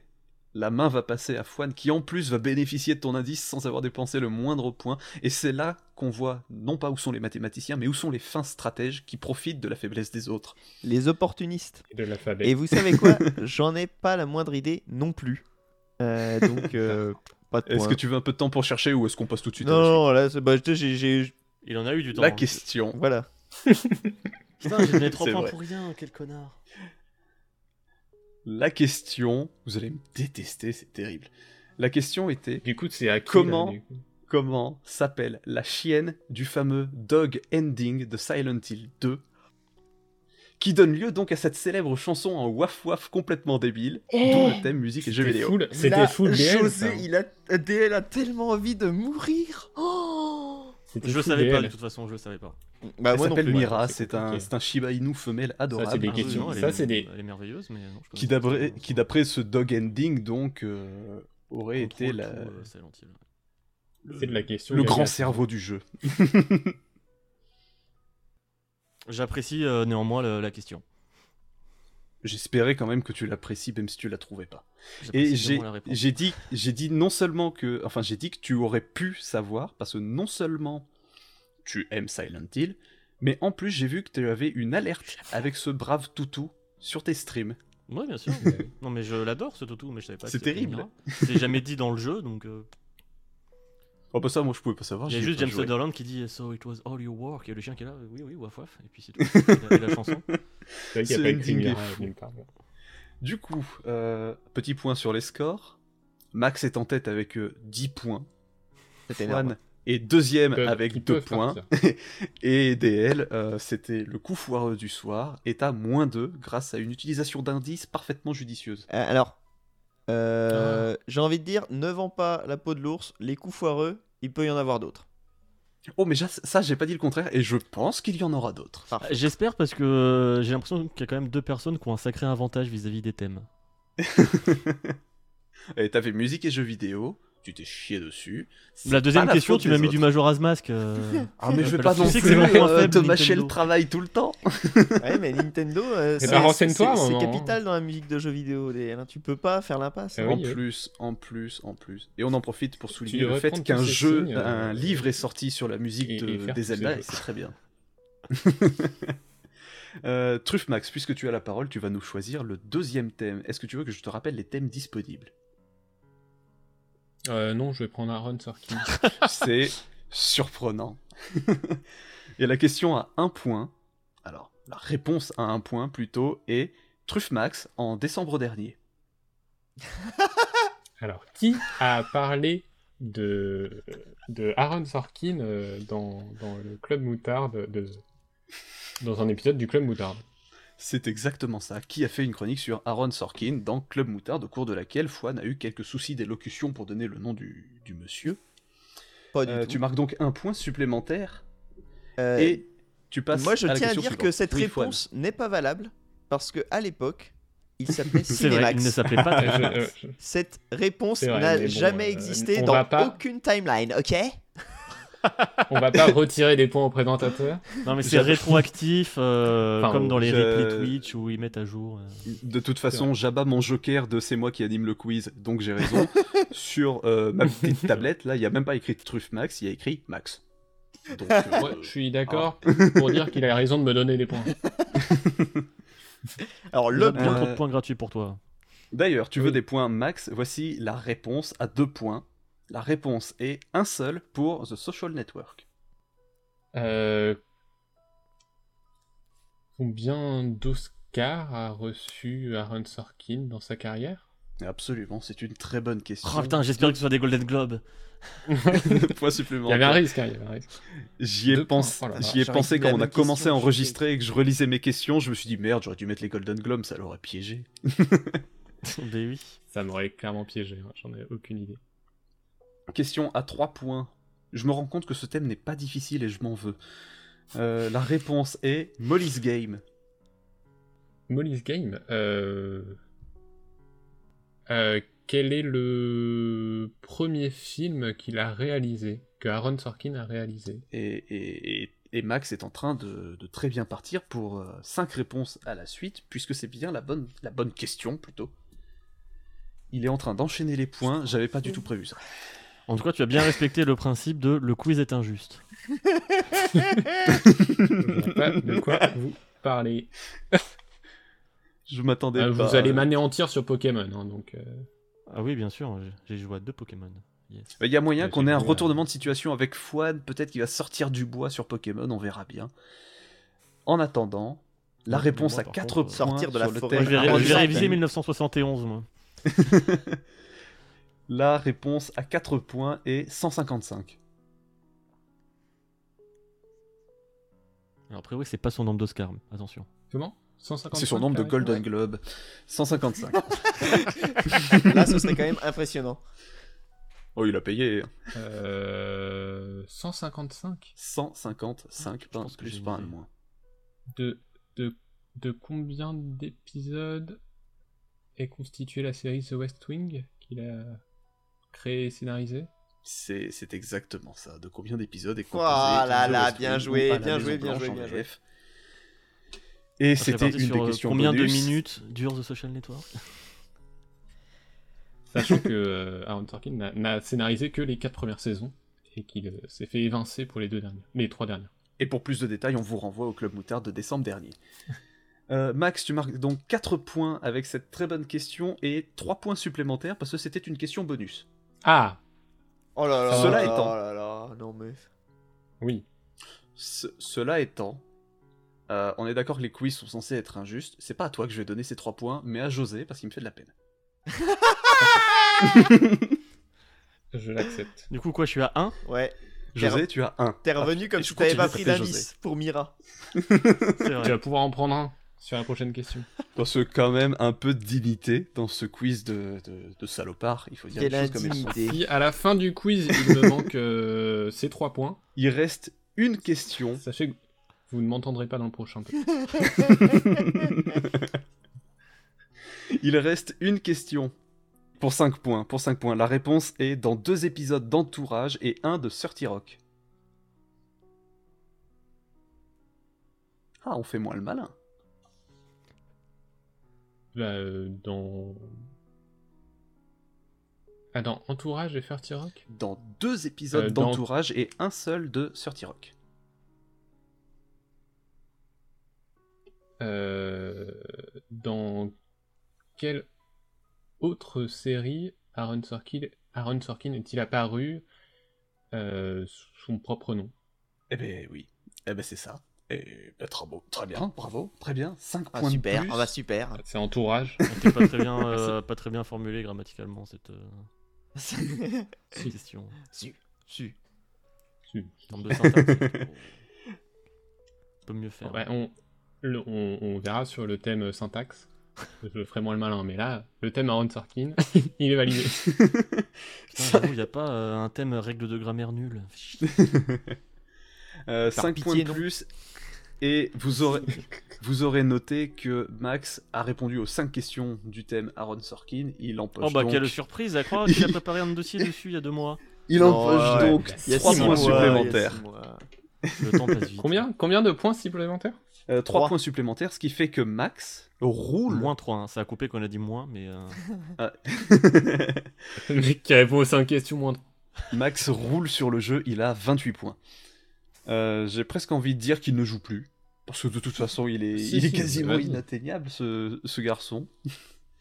Ah non, c'est encore à moi là, je choisis le Non, non, thème. non, non, non. J'ai dit que si tu réussissais un thème entier, tu Ah. passais la main. Parce qu'il faut pas exagérer non plus, tu as déjà beaucoup de points, laisse-en pour les autres. Vous savez quoi?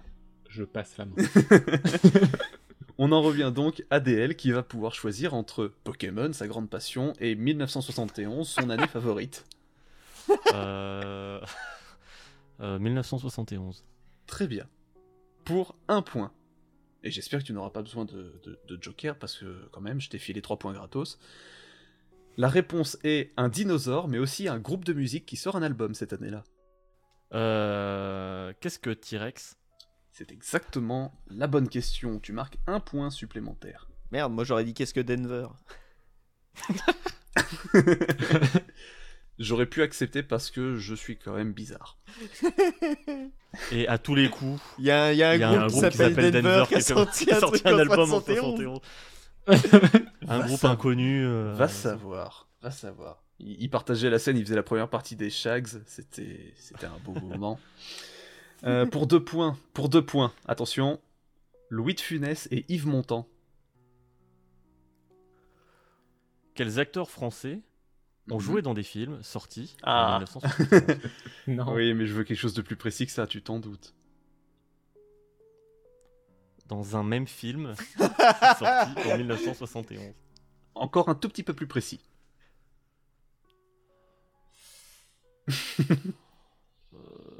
Si, c'est facile, c'est bon. Moi je pense que je sais. Oui. Dans... Ah merde, du coup, je- déçu. Je sais pas, bah... euh,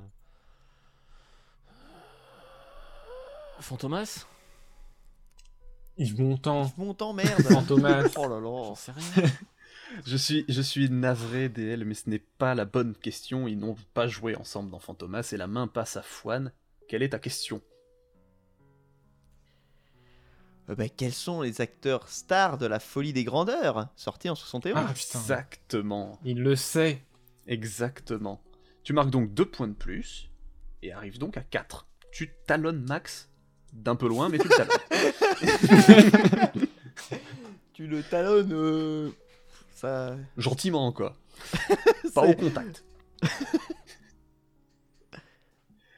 Attention, pour 3 points. Le 3 novembre, il aura notamment développé Braid et The Witness ces dernières années. Comment il s'appelle? Ah Ah, Euh, c'est bon. ah, Donc, Putain. euh, euh, bah, Il fallait for- ah, quelle il a est la date de naissance de. Oh, c'est un J. Myrte Oh, je me il a fait tous ces déteste trucs juste pour que j'ai pas la deuxième question, quoi. Ça me rend fou en plus J'adore ce mec On peut dire que c'est un mec qui fait un, un sacré job. Chut. Vous ne voyez pas ce que je vois, chers auditeurs, non. mais Fouane est en souffrance. Ah, Je crois que je vais prendre un indice. Je crois que je vais prendre un indice. Je veux un indice. Bah, il lui a donné l'indice. Donc c'était un indice dans la réponse. Un indice, euh, je t'enlève donc 3 points. Tu passes donc derrière DL et j'espère que tu vas te planter, ça t'apprendra. Euh, un indice, euh, je vais te donner les initiales. JB.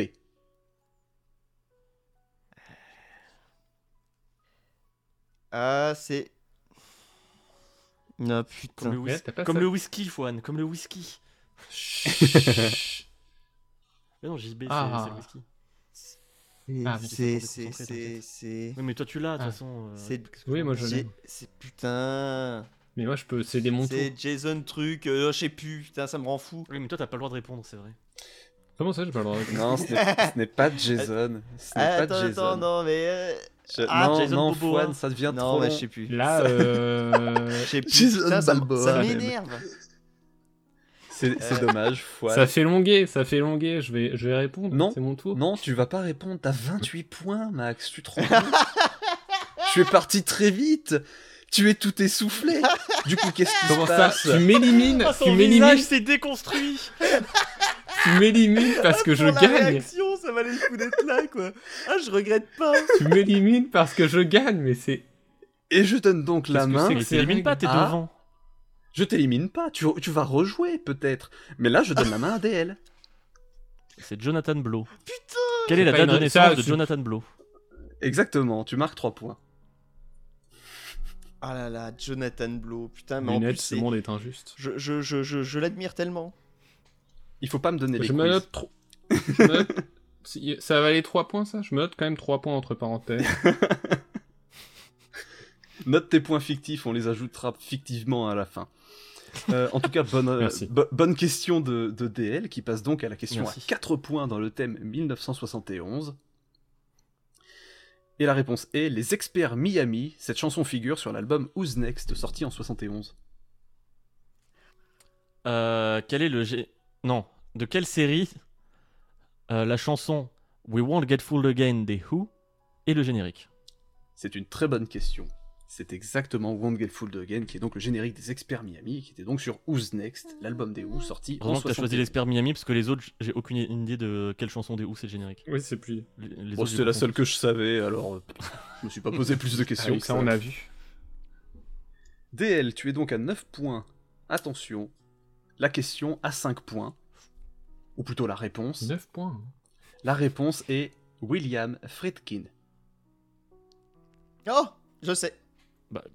Qui a réalisé euh, L'Exorciste? Non, L'exorciste, c'est après ça, ma- je crois. c'est très intéressant parce que j'ai posé la question à, la- à- à- à Manana euh, avant d'enregistrer juste pour tester et elle a répondu exactement la même chose et c'était déjà faux. Ah, moi, j'aurais Euh, la main passe donc à Fouane.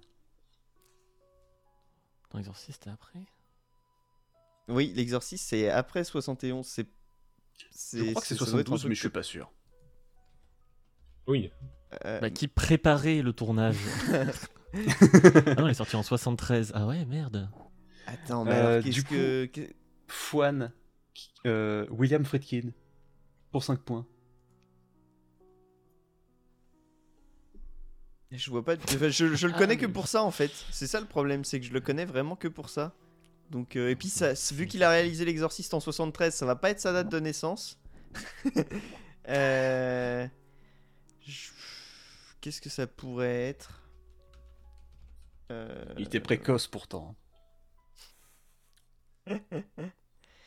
Euh, non, bah, je vais, je vais passer la main parce que j'ai pas, j'ai pas d'idée. Ça doit être un truc à la con, mais j'ai pas d'idée. J'ai le droit de jouer ou? Après, Oui, la question, c'est vraiment qui a réalisé. euh, Enfin. l- Moi, j'ai dit qui a réalisé l'exorciste. La réponse, c'est vraiment William Friedkin, tu vois. C'est pas... Oui, mais le thème Oui, c'est mais le 71. Le thème, C'est thème. 71 et en effet, il l'a pas fait en 71. Et, et j'ai déjà baisé Max sur un coup, je vais pas, je vais pas recommencer. Mais c'est pas l'envie qui manque. Max Max, 71, Ah, William. Friedkin. Euh...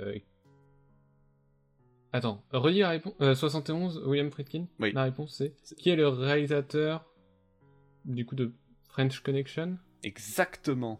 en 71 C'est ça. Bah, c'est genre les deux films hein, que je connais. Déjà. je, je, je savais pas du tout qu'il avait réalisé. J'ai jamais vu French Connection. Euh, Max, tu marques 5 points, et en plus c'était une question bonus.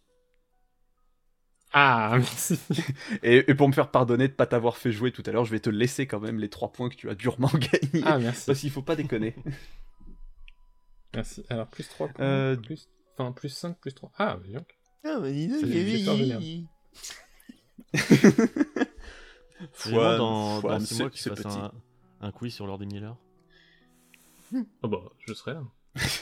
Non, Ouais, mais me, vrai, merde. me confiez pas de quiz, regardez, à chaque fois vous faites la gueule parce que je, je trahis Je vais tout faire le un quiz que monde, sur les euh, trucs que je connais. Je fais des thèmes pourris et des questions trop dures. Broken Sword, le les techniques de, speedrun de Mass Effect Legacy. Enfin, Mass Exactement. Effect Vanilla de 2007. quoi. Euh, plus sérieusement, Combien de frames DL, as-tu pour faire le Spectre skip euh DL, tu as de la chance. Pourquoi? Tu récupères la main euh, sur Ah, le thème pour Pokémon. Pokémon. Ah, eh, alors, au moins 1 ou 3 tu, points. tu noteras que euh, moi j'ai jamais eu à choisir le thème, tu vois. Il est injuste Ah bah, jusqu'au bout ce c'est truc. Parce qu'à chaque fois qu'il y avait une, une, sé- une série où j'avais des réponses, euh, la deuxième question me foutait euh, mal. C'est vrai que t'as eu que les 1 point. J'avais que les 1 point. Je pourrais jamais répondre à 5 questions. Super quoi. Super. Quiz de merde. ça veut dire que, que là, c'est ma seule chance de répondre à toutes les questions sur je Pokémon. vais, je, vais tout, je vais tout remonter et c'est moi qui aurai tous les points. Je vais trafiquer la voix de Max. Tout va bien. Alors, est-ce que j'ai le droit moins- d'utiliser les Pokémon qu'invente mon neveu ou pas? Euh, oui, mais de toute façon, je demande aucun Pokémon, donc il n'y a pas de problème. D'accord. Euh, Mm. Pour un point, pour un point, Oui. la réponse est, j'espère que ça n'a pas saturé parce que j'ai dit la réponse est, 10 ans, et d'ailleurs, on peut se dire que c'est un peu inconscient. À quel âge laisse-t-on partir les enfants pour qu'ils traversent le monde tout seuls avec juste un sac à dos? Oui. dans l'univers de. Pokémon Oui, évidemment. Alors non, ils ont thème pas qu'un sac Pokémon, à dos, ils ont dans aussi l'univers un Pokémon. Euh, c'est fou. Euh, non, Pokémon bleu, au début, t'es dans les hautes herbes et tu te fais engueuler par le prof chêne parce que oulala, c'est dangereux, il y a des rats. Mais justement, ils te laissent pas partir sans Pokémon.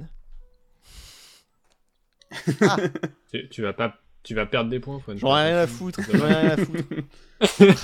non, c'est le patron, j'ai pas envie de le vexer. Pour deux points. Pour deux points, DL. Oui. Attention. C'est le remplaçant de Pour 2 points. C'est le remplaçant de Pierre pendant la saison de la série animée qui se déroule dans l'archipel orange. Oh putain. Ah, je crois que je sais. C'est incroyable. Qui est Jackie dans Pokémon? C'est exactement ça. Tu marques donc deux points de plus. Je me Plus souviens de Jackie parce qu'il est du coup dans le film Pokémon 2 Le pouvoir est en toi. Ah, c'est vrai. Et tu gagnes 3 points supplémentaires parce que c'était une question bonus. Je me, je me serais tout fait voler. Tout.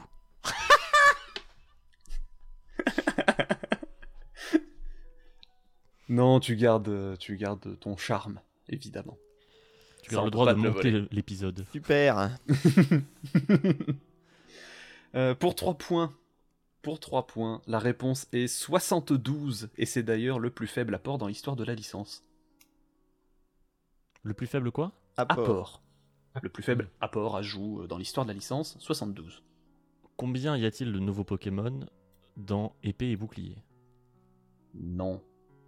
Hélas, ce n'est pas avec Pokémon épée et bouclier. La main passe à Fouane. Fouane, 72, le plus faible apport dans l'histoire de la licence. Euh, J'hésite entre la 3 et la 4. Je vais dire la 4. Compte-les tous, hein. Compte tous les Pokémon. Je récite. Euh, je, te- je te donne, je vais je te dire donne la- des points si tu le fais. Euh, je vais dire donc euh, quel euh, nombre de Pokémon a été ajouté pour la quatrième génération? Euh, la quatrième génération, c'est les versions diamant et perle? Euh, C'était cela. Eh ben, là, je suis désolé, mais ce n'est pas ça. Ah Eh ben tant pis. La main passe à Max. 72. Le plus faible ajout dans l'histoire de la licence. Oui, bien sûr. Euh... Euh... Ah, mais si, mais je crois que Attends, je sais, redis, en fait, la... été con. redis, la...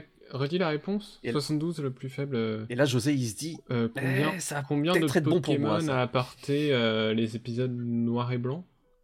Non, Non, noir et blanc, il y avait que des nouveaux. Ouais, c'est- c'est c'est plus noir et blanc. non, hélas. C'est c'est Soleil Lune, non? La bonne question était hein. euh, combien de nouveaux Pokémon sont introduits par les versions X et Y?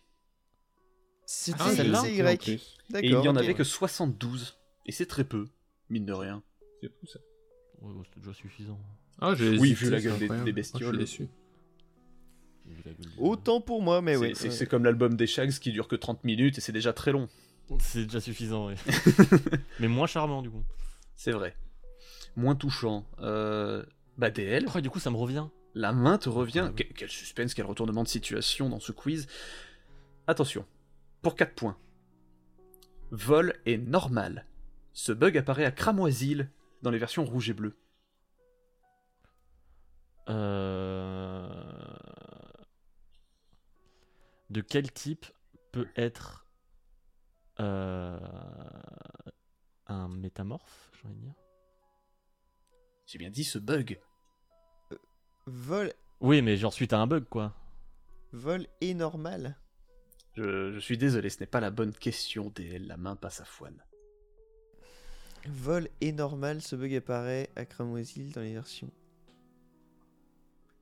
Euh... De quel type peut être Nosferalto? Non, J'aurais essayé. non, c'était bien tenté, mais ce n'est pas ça du tout. Euh, Max, vol est normal, bug, Cramoisil, rouge et bleu. Euh, dans quel Digimon euh, apparaissent euh, ces types de de- d'attaques Bon, il va sans dire que c'était une très mauvaise question et que Max n'en a aucune idée. La question était de quel type est Missing No ou Missing Numéro, on peut dire les Ah, deux, ce fameux d'accord. bug qui Ah, apparaît oui, à Cramoisil après des manipulations un peu cheloues. Ah, Parce qu'il y avait, il y avait aussi Ah, le bien bug sûr, du, tu des Pokémon niveau 132 que tu pouvais faire apparaître à, à Cramoisil. Et j'ai cru que c'était ça. Et parce que Ah, euh, ça, pouvais avoir oui, un aussi, tu Nosferalto euh, niveau 132 et je me suis dit, ça se trouve, son type était buggé aussi. Mais non. Je Ok. ce genre de truc, j'avais complètement oublié le. Le Missing No, ouais, moi ouais. C'est vrai, c'est vrai. Et pour m'avoir rappelé ça, je vais vous donner 3 points chacun, sauf à Max parce qu'il est en tête. et qu'il l'a pas rappelé. Et que de toute façon, il est intouchable maintenant. euh, eh ben, la main revient à DL, décidément, qui est vernie avec son thème Du coup, elle préféré. reviendra à Foine, puisque a priori la question. Ouais, elle est. elle est J'ai pas brillé Elle hein, est non chiante. plus. hein, donc, euh, Pour moi, 5 j'ai répondu points, à elle relie. deux. Ouais, mais Missing No, c'est pas un vrai Pokémon, c'est normal. C'était piégeux. Pour 5 points, elle relie le bois aux chênes et Doublonville à Johto. Alors, le bois aux chênes et Doublonville, oui, je la vois complètement. C'est celle où il y a les hypnomades et tout là. Euh, euh, Où se situe la route sur, laquelle on peut trouver la pension Pokémon Alors là, je suis face à un vrai cas de conscience. Parce que techniquement, Techniquement, c'est bon. José a donné une question valide qui n'est pas celle que j'avais prévue, mais qui est tout à fait valide. Moi, j'avais prévu. Parce que la je vais lui accorder les. Parce que je, je- je vais lui accorder les points, parce que c'est juste. euh, moi j'avais prévu que relie la route 34 dans la région Exactement. de elle relie le bois aux chênes à Doublonville. Mais effectivement, on y trouve la dit. pension. Et grâce à sa formulation, il a raison, il marque les points, il marque 5 points supplémentaires. Quel beau jeu, quand même. Quel Et là, jeu. c'est là, du- et ça, là Max perd, l'aime. perd sur ses points. Parce que j'ai un Et oui, point de parce que je vais donner parce que 50 tous les points points qu'il a euh, il nous a donné. Euh, T'es là, t'as juste Max, tu sais, ça coupe. Max? Max? Déconnecté. Euh, bah, du coup, on a terminé. On a fait le tour de toutes les questions. Merci d'avoir participé à ce quiz. Je vais faire évidemment le récapitulatif des points. Fouane, ne m'en veux pas trop. Tu es bon dernier avec 4 points. Mais c'est toujours ça de prix. T'es même pas en négatif alors que j'avais prévu qu'il y aurait des scores en négatif. Donc, comme quoi l'honneur est sauf. DL, grosse remontada avec 23 points au final. En s'en sortant bien sur le final, thème merci Pokémon, Pokémon, c'était hein. totalement inattendu.